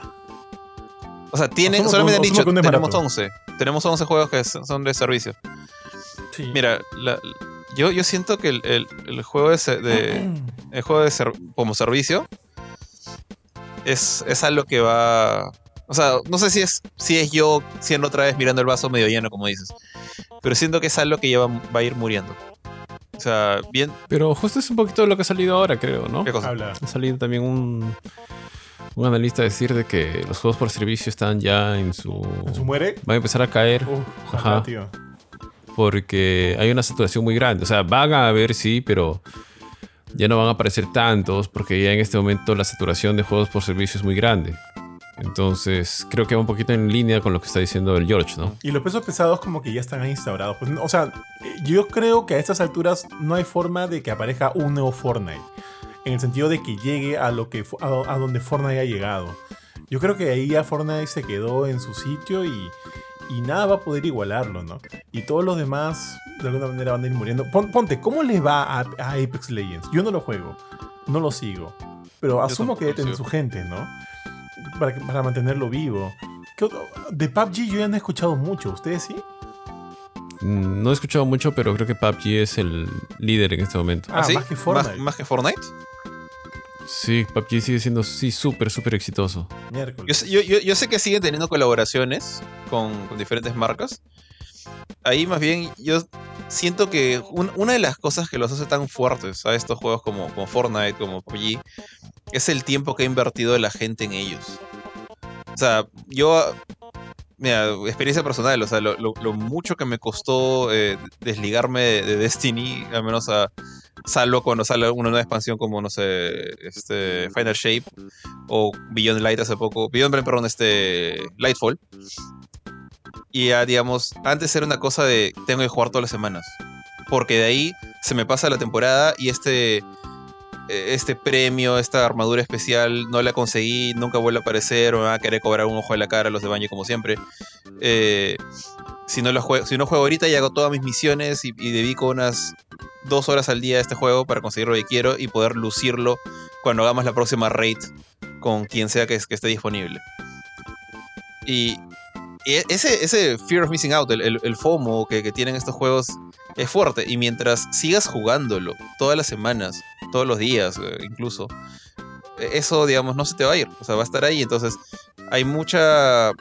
como que usuarios cautivos por Fortnite, por PUBG. O sea, cada quien tiene su. su juego de preferencia, ¿no? Que tú puedes haberte súper metido no sé, en, Dota. eh, o hay gente que está súper metida en Fortnite y le ha invertido horas, que tiene el skin de Spider-Man y consiguió los brazos de Iron Man, que consiguió este el bailecito de, de, de Omniman moviendo el trasero que, he visto en varios memes. Eh, entonces, ya sabes que vas a perder eso si es que dejas el juego y te dedicas a jugar, no sé, el Suicide Squad. Como que ahí llega un punto en que no, no quieres saltar al otro lado porque dices he perdido tiempo acá, pero mientras no lo deje, no es tiempo perdido. Es tiempo invertido. Entonces sigue, sigue, sigue, sigue, sigue. Y por eso es que Fortnite se mantiene, creo. Y también te da siempre contenido nuevo, ¿no? Eh, no sé, si es que. eh, Yo siento que esos juegos van a morir por dos razones. Una, lo que acabo de decir, hace más fuertes a los más viejos. O sea, juegos como Fortnite, juegos como PUBG, ya tienen toda esa multitud. Aparece un nuevo juego, como hace poco que salió este The Finals. Va a tener que robarle gente a Fortnite. ¿Cómo le roba a la gente? Pucha, tienes que ser. Tienes que ser el juego. Tienes que tener la premisa. O tienes que ser estúpidamente divertido. Y al menos The Finals para mí no lo fue. No, no, no me gustó, lo jugué un par de veces lo desinstalé porque me aburrí. Pero justamente eso es lo que siento yo que va a hacer que las empresas quieran dejar de hacer estos juegos. Cuando se den cuenta de no le voy a ganar a Fortnite, mejor hago otra cosa. Entonces, no sé, ese es mi pronóstico para el 2025, creo. En 2024 es muy pronto para que, muera este género. Pero no va a morir Fortnite. Pero no va a morir Fortnite. No, no, no hay forma. Aparte que como lo dijimos en el programa pasado, ¿no? Eh, también la industria te ha demostrado que, que los DLCs y las expansiones siguen funcionando. Mira lo bien que le fue a God War, lo bien que le ha ido a Cyberpunk. Y entonces, esperemos que ahí también haya una, una, una especie de, de, de, de reenamoramiento por ese tipo de contenido y dejar Mm. que, que también genera dinero. Al final genera dinero, ¿no? Que es lo que cualquier empresa busca. Y, y contribuye también a dejar de lado un poquito los, los juegos por servicio y demás. Muchachones, ¿alguna otra predicción que ustedes tengan? A mí se me han acabado toditos. ¿Alguna otra producción, tío? Predicción. Mm, ¿Alguna Que- que compra ahora por que- ahí? Que, te vas a hacer tu, tu cambio de sexo, dice. dice. No, tío, alguna compra. Yo creo que por ahí vamos a ver todavía algunas compras este año. Quizá no de Microsoft, porque asumo que Microsoft tiene que tratar de consolidar la de Activision Blizzard, o sea, ponerla en funcionamiento ya, ¿no? Eh, pero alguna compra grande, interesante por ahí puede haber. Yo creo que sí. Em, ¿Qué compra te gustaría a ti? ah, no sé, tío, si ya todo está en Game Pass, que todo se meta a Game Pass, tío. Que se compre. Monopoly, Monopoly. ¿Qué, qué tipo de compra es esa? Sí, tío. Ah, ¿Qué compra me gustaría? Me gustaría que se compre un estudio japonés chévere. Dices, no, ahorita dices, no me gustaría comprarme un polo, un neopolo. un calzoncillo, calzoncillo, ya no tengo. No, no, pero o sea, es, es- es soñar, ¿no? No creo, por ejemplo, que, que se vaya a comprar pues a eh, Square, Sega, Atlus, alguno de esos, ¿no? Ah, la que Xbox. Dudo, claro, claro. O sea, para allá que los meta al Game Pass de frente. Dudo, no creo. Um, creo que PlayStation está mucho más cerca de Square, por ejemplo, o de Capcom que lo que puede estar Xbox. Pero bueno, no sé, pues a lo mejor billetera mata galán, ¿no? ¿Quién sabe? Yo, claro, tío. Pero yo dudo que se quieran vender. Y creo que algunos de ellos ya han dicho, no, no, no Ah. estamos en venta. Capcom, ha di- dicho, a mí nadie me compra. Dale, Capcom Sí, fue, sí, Project, sí, Project ha dicho. fue ¿no? súper obvio que dijo, no, a a nosotros no... Creo que en una entrevista al presidente Capcom le preguntaron qué pasa si Microsoft viene y te ofrece un millones de millones. Y dijo, bueno, respetuosamente le diría que no. O sea, no, no, no me Sí. no, no compraría. Nintendo también se sabe que no. No, Nintendo no, no, no fue respetuoso, Nintendo se rió en cara de Microsoft. Sí, sí, pero también Microsoft era bien este, en payaso. Pues, Eso fue hace años. eso fue hace ¿no? años. Sí, sí. Ahí Palomilla. Microsoft era mucho más chiquito en videojuegos. Y Nintendo, bueno, Nintendo era Claro. es, es Nintendo desde el 85. Es, Tal cual. Pero sí, creo que alguna compra interesante va a haber. Quizá no algo de, de la magnitud pues de Activision Blizzard que tome pues más de un año, un año, no sé, en La concretarse. novela. Mm, pero sí, por ahí, no sé, quién sabe, PlayStation compra algo. Mi pronóstico de, Nintendo, bueno, no sé. de compras, creo que bueno, creo que lo adelanté, o sea, realmente es Platinum. alguien sí. Platinum. No suena descabellado, ¿eh? Sí, no sí, suena descabellado. descabellado. No sé si Capcom, no sé si Square Enix, alguno de sus, de sus muchos este, pimps, de los que le han dado trabajo. O sea, sea, sea Sega con Bayonetta, sea Square Enix era Automata, sea Capcom cuando eran Clover. Mucha gente le ha dado chamba a, a Platinum. Y alguno de esos tiene que decir, oye, quizás nos conviene. Y no tiene que ser Microsoft o Sony. O sea, tranquilamente podría haber alguien como, como Capcom o como Square Enix, eh, como que estirándoles la manita a Platinum ahora que no está Camilla, ahora que, que han recibido el golpe de Babylon's Fall. Que bueno, que también les pagaron ellos. O sea, realmente que recibió el golpe de Babylon's Fall ha sido Square Enix, pero algo les ha haber dolido a los de Platinum. Entonces, yo creo que esa sería. Oye, hace un ratito mencionabas a The Last Guardian. Guardian. Ah, Guardian. em. ¿Qué fue de él? ah? ¿Qué fue de ese director? ¿Cómo se llama? Fumito, Fumito Ueda. Fumito Ueda. Fumito Ueda, ¿no? Sí. ¿Qué fue de él? Su, que- es- que su has hablado estudio de se él. desarmó, pues, ¿no? Eh, Sony Japan se, Sí, sí. Porque él tenía juegos muy, muy interesantes. O sea, sus juegos eran chéveres. Estaba Ico, estaba Shadow of the Colossus, The Last Guardi- Guardian. eh, Puntualmente no sé qué está Creo que eso no sé en qué anda. Y desapareció. O sea, después de The Last Guardian desapareció. Claro que le tomó pues un chupo, creo que poder lanzar The Last Guardian, ¿no? Pero tenía un... O sea, tenía juegos muy propios de, de él, que se notaba la mano de, de ese equipo, de ese director, que tenía su propio arte, su propio, sus propios sistemas, etcétera, ¿no? Entonces eran muy únicos, muy... Eh. que se salían un poquito de lo tradicional. Voy a aprovechar y, y- y viendo más o menos la, la pregunta de Ari, porque honestamente no tengo respuesta, no sé, no sé en qué anda Ueda. ¿Ustedes creen que este año pase algo así como lo que, lo que pasó con. ¿Cómo se llama el, el, el el creador de Sonic? Que lo metieron a la cárcel por vender información de Square Enix. Ah, este. Ah. ah, ¿Cómo se llama este weón? Por favorecerse, creo. Claro. Sí, sí, por- ¿No? sí, sí, sí. Que- claro, El que de eh, Balaland, el, el- no, el no de, sé. el de Ba- Balan, Balan Wonderland. O sea, Sí. que él tenía Sí, que le fue hasta las Previa, patas. ¿no? Igualito. Sí, sí. inver- invertía en eso, vendía la información, no me acuerdo bien. ¿Qué, o sea, Este- ¿cuál, es, ¿Cuál es tu pregunta? ¿Qué- ¿A quién ¿Qué- van a ¿Crees, crees a la que.? cana? No, no a la cana, pero ¿crees que pasa algo, no sé, con. Ahorita ponte. No ha pasado nada feo, o sea, pero hay un montón de desarrolladores famosos como que están. Como que en la mira de la prensa simplemente por algún comentario estúpido o por alguna cosa como renuncié como Camilla. Ah, dices quién se va a funar. ¿Quién se va a funar en el Básicamente, 2024? sí. Ahorita ponte, el que, el que Ah. recuerdo hace poco que, que- que dijo una cosa que, bueno, es su opinión y se, se respeta, pero estoy totalmente en desacuerdo. Es lo que dijo David Jaffe sobre God of War. Que, que a él- Ah. Que no pasa nada. que a él le gusta sí, el sí. status quo, o sea, que los personajes tienen que ser como nacieron y no tienen que evolucionar, básicamente es lo que dijo. O sea, sí, es que Sí, ese sí, no sí, era sí. su propósito de cu- cuando nacieron, ¿no? O sea, estoy seguro que. Lo, lo que él dijo fue básicamente. Kratos fue concebido como esta máquina de, ma- de matar y no tiene por qué empezar a tener problemas de papá y esas cosas. Que eso más bien como que le diluye el personaje. Y puso de ejemplo algunas cosas como que en los cómics, como los personajes de los cómics pueden tener cambios, pero siempre regresan a lo que era al comienzo. Y, no sé, personalmente para mí eso es un problema en los cómics. Eh, entonces, no creo que lo vayan a fundar por eso. Como al fin de cuentas, es, es su opinión súper inocente en cierta forma.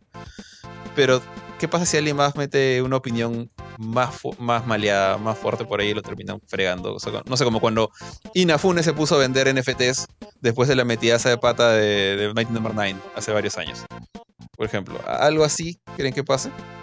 Bueno, no he terminado de leer la lista esta de los... No puedo decir el nombre del, del tío este porque creo que es un nombre que, que, que te banea el internet.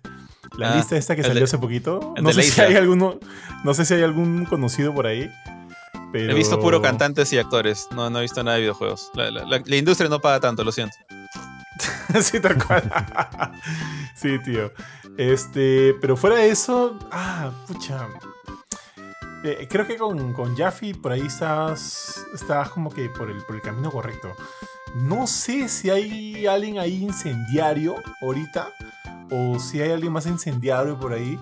O sea, ya hemos hablado de Camilla. Camilla lo hace todo for the lols. Así que yo no dudo mucho que alguien se lo tome en serio a, a Camilla. O sea, pero Camilla, no- tam- no a, iría por ahí. a Camilla también lo quisieron agarrar de, de- de punto con Bayonetta 3. ¿Te acuerdas? Sí, pero, pero con el tema de la, de la actriz de voz.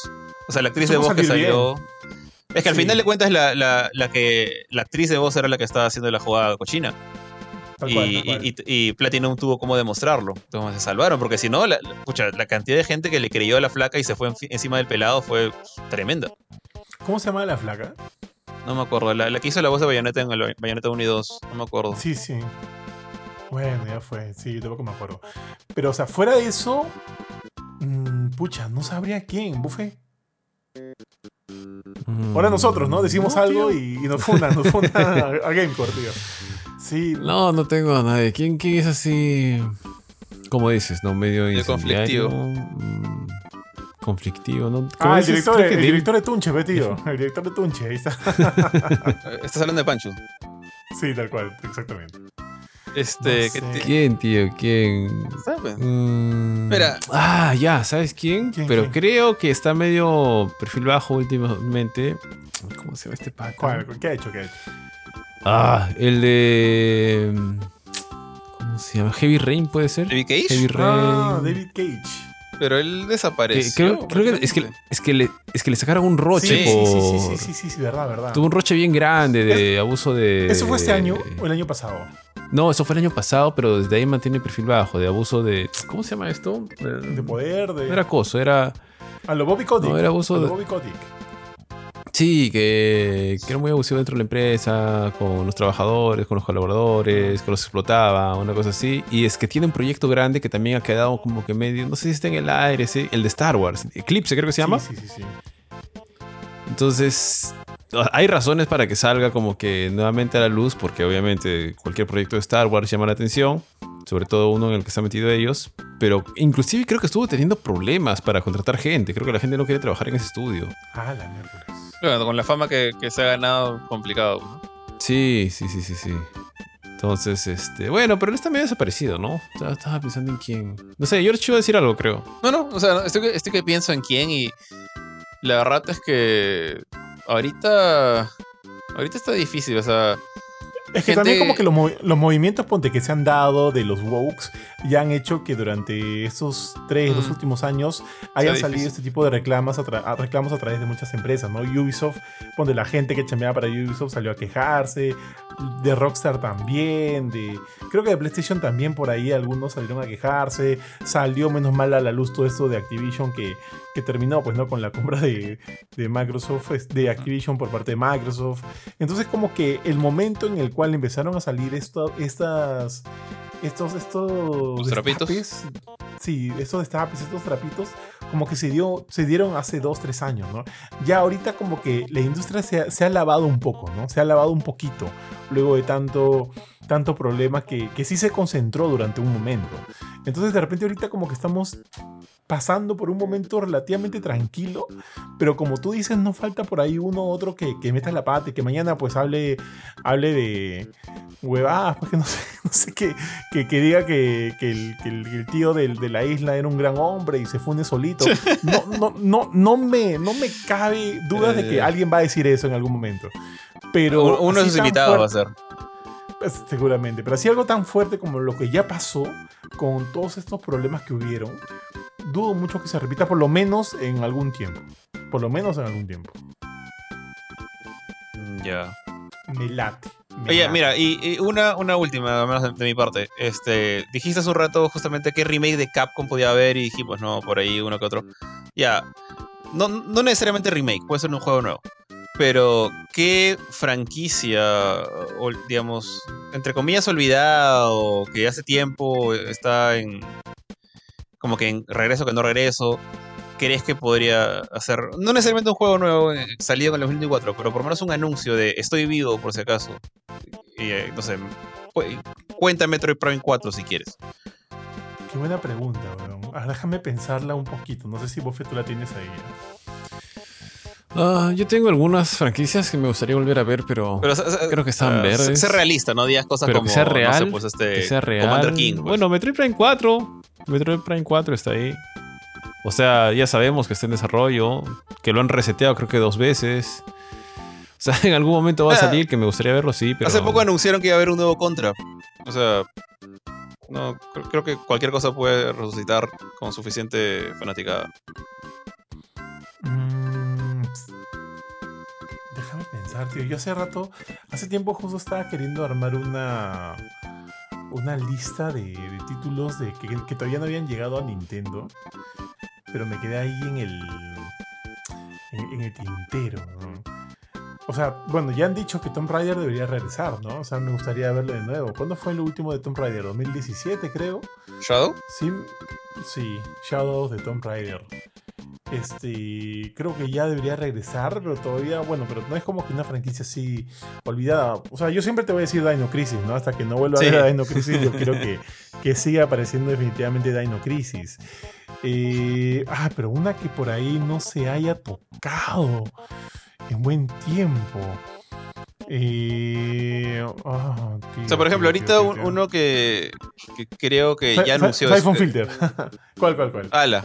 No te decía, o sea, por ejemplo, hace poco, en- durante el- los Game Awards, ah, Squ- Square anunció un nuevo Mana. O sea, que hasta antes de eso habían habido pu- Ah, puros, sí. puros remakes y remasters. Eh, Y Trials of Mana, el remake es, es hermoso, pero este es el, como que un nuevo juego de Mana después de que solamente salían móviles, creo. Salió un móviles uno por ahí. Y ahorita justo estaba viendo, tengo mi, un cuadrito que me compré en Japón de Star Ocean. Y es- esa, esa saga nunca murió, realmente está como que ahí, hola, de vez en cuando salgo.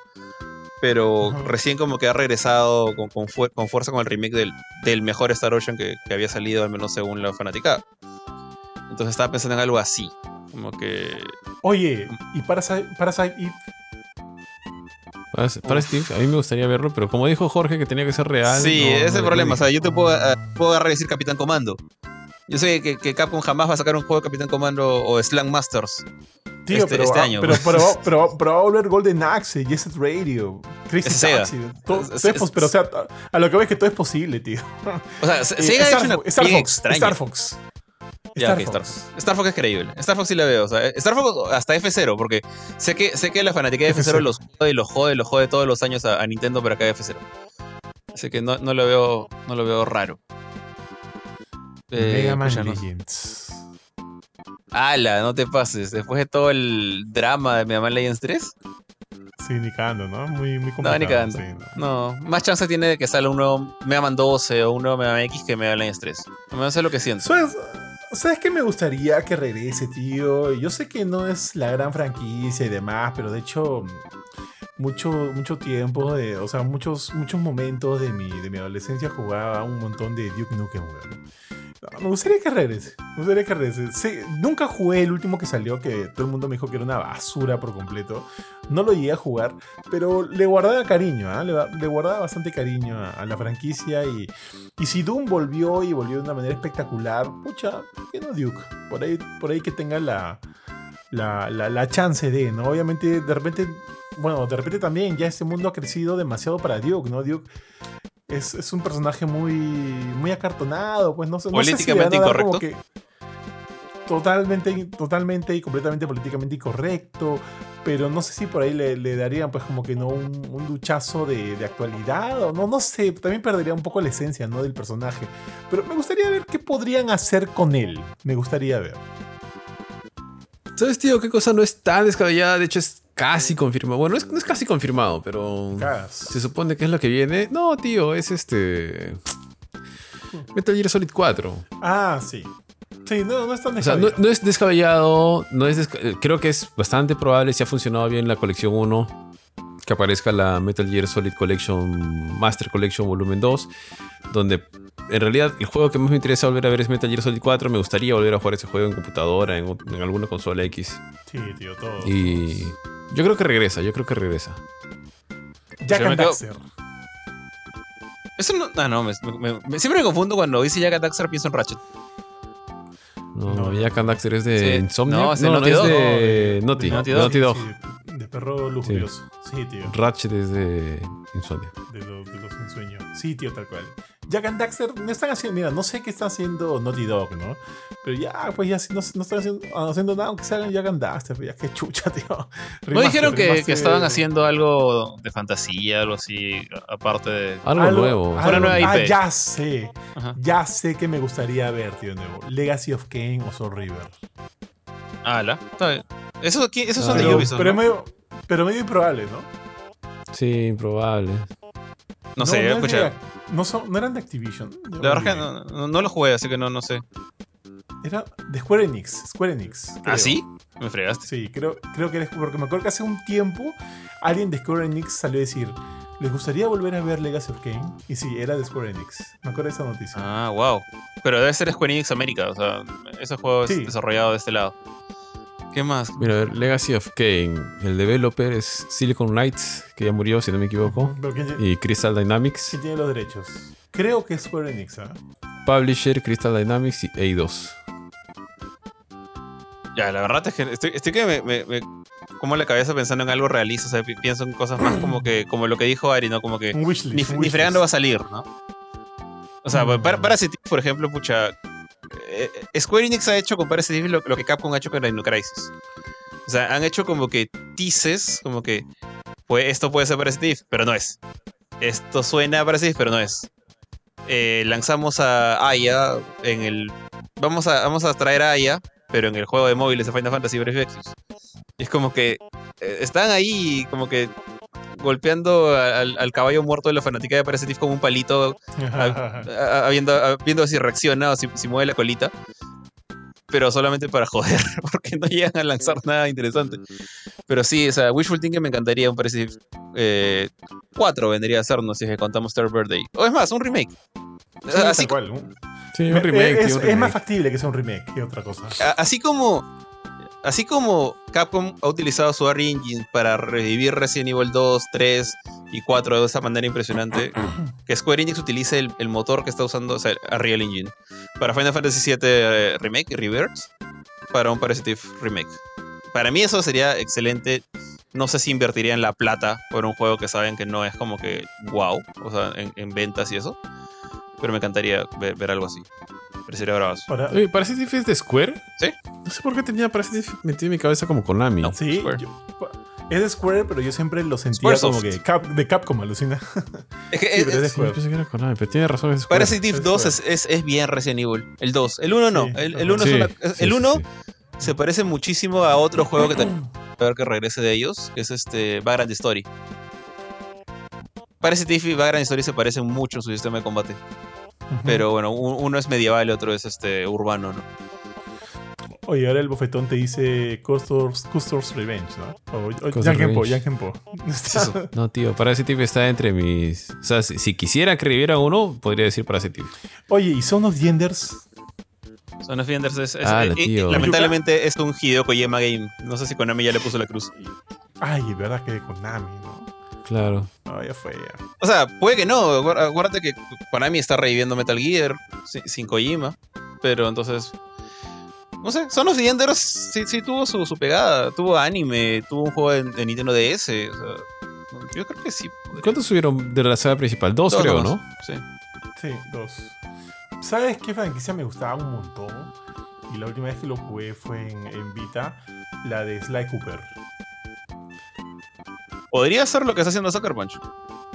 Sly sabemos, Cooper, no ¿tú sabemos. crees? No sabemos en qué andan. O sea, yo, yo me, encan- me encantaría que fuera este Infamous. Sí, hoy también. Pero, o sea, más, me, la, me la- me la bajaría si fuera Sly Cooper. O sea, yo ¿Por quisiera qué? que la hagan, eh, que ellos la, o sea, que, que, que ellos hagan Qué rápido, cosa. qué rápido Que le- cambió. que le haga de- Blue No, no, no, o sea, sí, que, que regrese Sly Cooper, pero que lo haga pues Ben Studio, otro estudio, ¿no? Yo quiero que este. Yo quiero que, que Sucker Punch haga, haga algo con Infamous. No quiero que hagan ahorita Ghost of Tsushima, pero sí me gustaría que hagan algo con Infamous. Oye, Infamous, Infamous, otra franquicia que regrese. Ya, pero yo siento que Infamous es wishful thinking. Siento que no es realista, pero ¿Sí? ok, sí, me encantaría que estuviera. Bueno, un remake no estaría nada mal. Mm, no, Infamous, o sea, sí, sí se puede hacer un remake, es un juego de Play 3, o sea, se puede hacer mucho más bonito. Pero sí siento que Infamous es este, o sea, desde, desde que sacaron Second Son, se presta para simplemente hacer esta franquicia de este mundo con gente con superpoderes. Y en cada juego sacamos un nuevo protagonista con un nuevo superpoder distinto. Aunque, pucha, con, con Delsin como que le hicieron medio rara porque le, le dieron el poder de absorber poderes. Entonces, como básicamente el pata es Rogue. Y como Será que ya- como, como Life is Strange. Claro, como lo es Strange, pero Open World Action, ¿no? en lugar de, de, de aventura narrativa. Ya, bueno, creo que, creo que mi pregunta era un poco complicada. No, no sé, ya. ahorita no se me ocurre otra predicción. Pu- Puedo, pre- No. puedo predecir una cosa aparte de que que Godzilla, Minus, Godzilla Minus One va a llegar primero a Torrent antes de llegar al cine peruano. No va a llegar al cine peruano ni cagando, tío. Ya fue, ya. ya that, that ship has sailed, tío. A menos que llegue y, pucha, le ponga un altar a Benito, dudo, dudo. Va a tener que ser este directo video nomás y torrent. Y así para verla. Bueno, muchachos, entonces con eso creo que hemos llegado al final del programa de hoy día. Me ha parecido más que interesante ver cómo funciona cada uno de nuestros cerebros en relación a, cómo podría manejarse la industria durante este año. Y sería y, va a ser chévere que hacia el final veamos qué tanto de lo que hemos dicho el día de hoy termina haciéndose realidad, ¿no? Yo en verdad yo no creo que... No, o sea, no me suena muy disparatado muchas de las cosas que hemos dicho. Definitivamente no. Pero hay que ver, pues no hay que ver qué sorpresas por ahí de repente no, nos tiene guardado el 2024. Ahora nos morimos mañana, ¿no? no, no llegamos a ningún lado. Y, y ver qué pasa, pues, tío, a ver qué pasa. Por lo pronto, lo único que sé es que, que, este, que definitivamente van a haber juegos, mucho menos que en otros años. Pero hay juegos, hay juegos. Este enero nomás, ahorita tenemos Tekken 8, tío. Tenemos este. Of Yakuza. Us parte 2 Remaster, tío. Eh, ah, sí, el, la Cat Dragon. ¿no? Y hay muchas cosas. Ah, Prince of Persia. eh, que, que- ¿Cómo se llama? No, ¿Cómo es el- no puse nada. ¿Cuál es el subtítulo de Prince of Persia? Prince of Persia, ¿Cuál es el subtítulo de, de este Metrovania? Eh, Sons of Time. de los Crown, de los Crown. De los Crown, El, sí, el, el que sale perdido. este mes. Sí, tal cual, que sale este mes y, y- y bueno, nada, no, no voy a decir nada. Entonces, muchachos, no sé, no sé qué más quisieran agregar antes de dar el cierre. No, tío. Creo que yo no tengo ninguna predicción más. No sé si el George tendrá alguno. No, predicciones ya, ya no. O sea, lo rato es que siento que es- eh, tenemos tan poca información de lo que puede salir este año. O sea, más allá de, mitad de año, como, como dije hace un rato. Que es difícil eh, hacer predicciones. Es más como que una lista de wishful thinking y cosas. Cosas que creo que tienen bastante sentido, como lo que tú dijiste, ¿no? El, el nuevo Nintendo Switch. Y cosas más locas como que, alguien compre Platinum. Y que para mí sería agridulce, honestamente. O sea, lo- los quiero mucho Platinum, pero. Pucha, si es que los compra, por favor, que sea un third party. Que no, que no sea Microsoft, que no sea, que no sea Sony, que no sea Nintendo. Que sea alguien que, que permita que siga saliendo para cualquier lado sus juegos. Y nada más. Válido. Entonces con eso hemos llegado al final del programa de hoy día. Recuerden que tenemos, eh, bueno, que siempre lanzamos noticias, artículos, reviews en nuestra nueva y renovada página web. Entran a, entran eh, a través de www.gamecore.com y ahí van a ver todo el contenido que realizamos. Asimismo también lanzamos reels y videos todos los días en nuestras cuentas de Instagram y TikTok, así que entren para ver cosas chéveres. Y si les gusta este programa, pueden encontrar todititos en nuestra cuenta oficial de Spotify. Nos buscan como Gamecore Podcast. Eh, Bufetón, ah, eh, Jorge, los dejo para que se despida. Bueno, igual por mi parte, chévere gente, ha estado bacán saber eh, algunas de las predicciones que tenemos para, bueno, para este año. Va a ser interesante de todas maneras ver que si bien no está lleno de juegos, eh, ver cuál, va- cuál es un poquito el camino que van a empezar a tomar. Si el panorama de Xbox cambia, ahora que finalmente Activision Blizzard se les une, cómo va a estar Nintendo con la nueva Nintendo, que esperemos que sí salga este año. Yo espero al menos que sí salga este año. Y a ver, pues, qué Play- PlayStation que tiene, que tiene por ofrecer. Seguramente algún as bajo la manga va a tener por ahí para tampoco no quedar tan relegada, creo yo. Aunque tiene una gran cantidad de títulos detrás, quizá hay algo que está haciendo que no, aún no nos hemos percatado, una gran sorpresa que tenga por ahí. E igual, gente, eh, síganos en Spotify, en YouTube, en Instagram, en TikTok, en Facebook, en todos lados como Gamecore, en Spotify como Gamecore Podcast. Y por mi parte, yo me despido. Le paso la batuta a Le George. Eh, bueno, chévere grabar el primer programa del año. Eh, ha sido, bueno, no ha sido noticias de reviews, realmente ha sido más un cosa de un tema interesante que tiene que hablarse a comienzo de año. Como que esto, esto no funciona si lo hablábamos en febrero o marzo. Tiene que ser a inicios de año, justo antes de que, de que empiecen a llegar pues las novedades y, y anuncios que, que esperamos que lleguen, ¿no? O sea, si no, si no va a quedar un poco triste y vacío este 2024. Eh, pero de todas maneras, eh, ya, la cobertura no, ha parado. Acá veo que Johan siempre lanzando su- sus notas. Yo, también de vez en cuando eh, en, la, página cada vez que, sale alguna novedad por ahí. Y al ya, empezamos con los reviews también. Así que ya básicamente el año, la, chamba del año ha, ha empezado. Y, y nada, se nos viene un mes Eh, Estamos en un mes más o menos cargado, creo yo, con enero. Ya Johan hizo la lista de algunos juegos que, vienen ahorita hasta fin de mes. Y en febrero para mí es el que me da miedo. Porque se viene un montón de RPGs. Así que ahí, ahí ya veremos cómo, cómo nos, nos, nos la arreglamos. Johan. Así es, así es. Gamecore, como dice Jorge, ya. O sea, todo el contenido está la- lanzándose. Gamecore es a well oil machine, tío. Y la producción no para, tío, como, como diría el buen Heisenberg. Así que nada, muchas gracias a todos. Cuídense bastante y nos vemos en el próximo episodio. Chau, chau. Chau. Chau.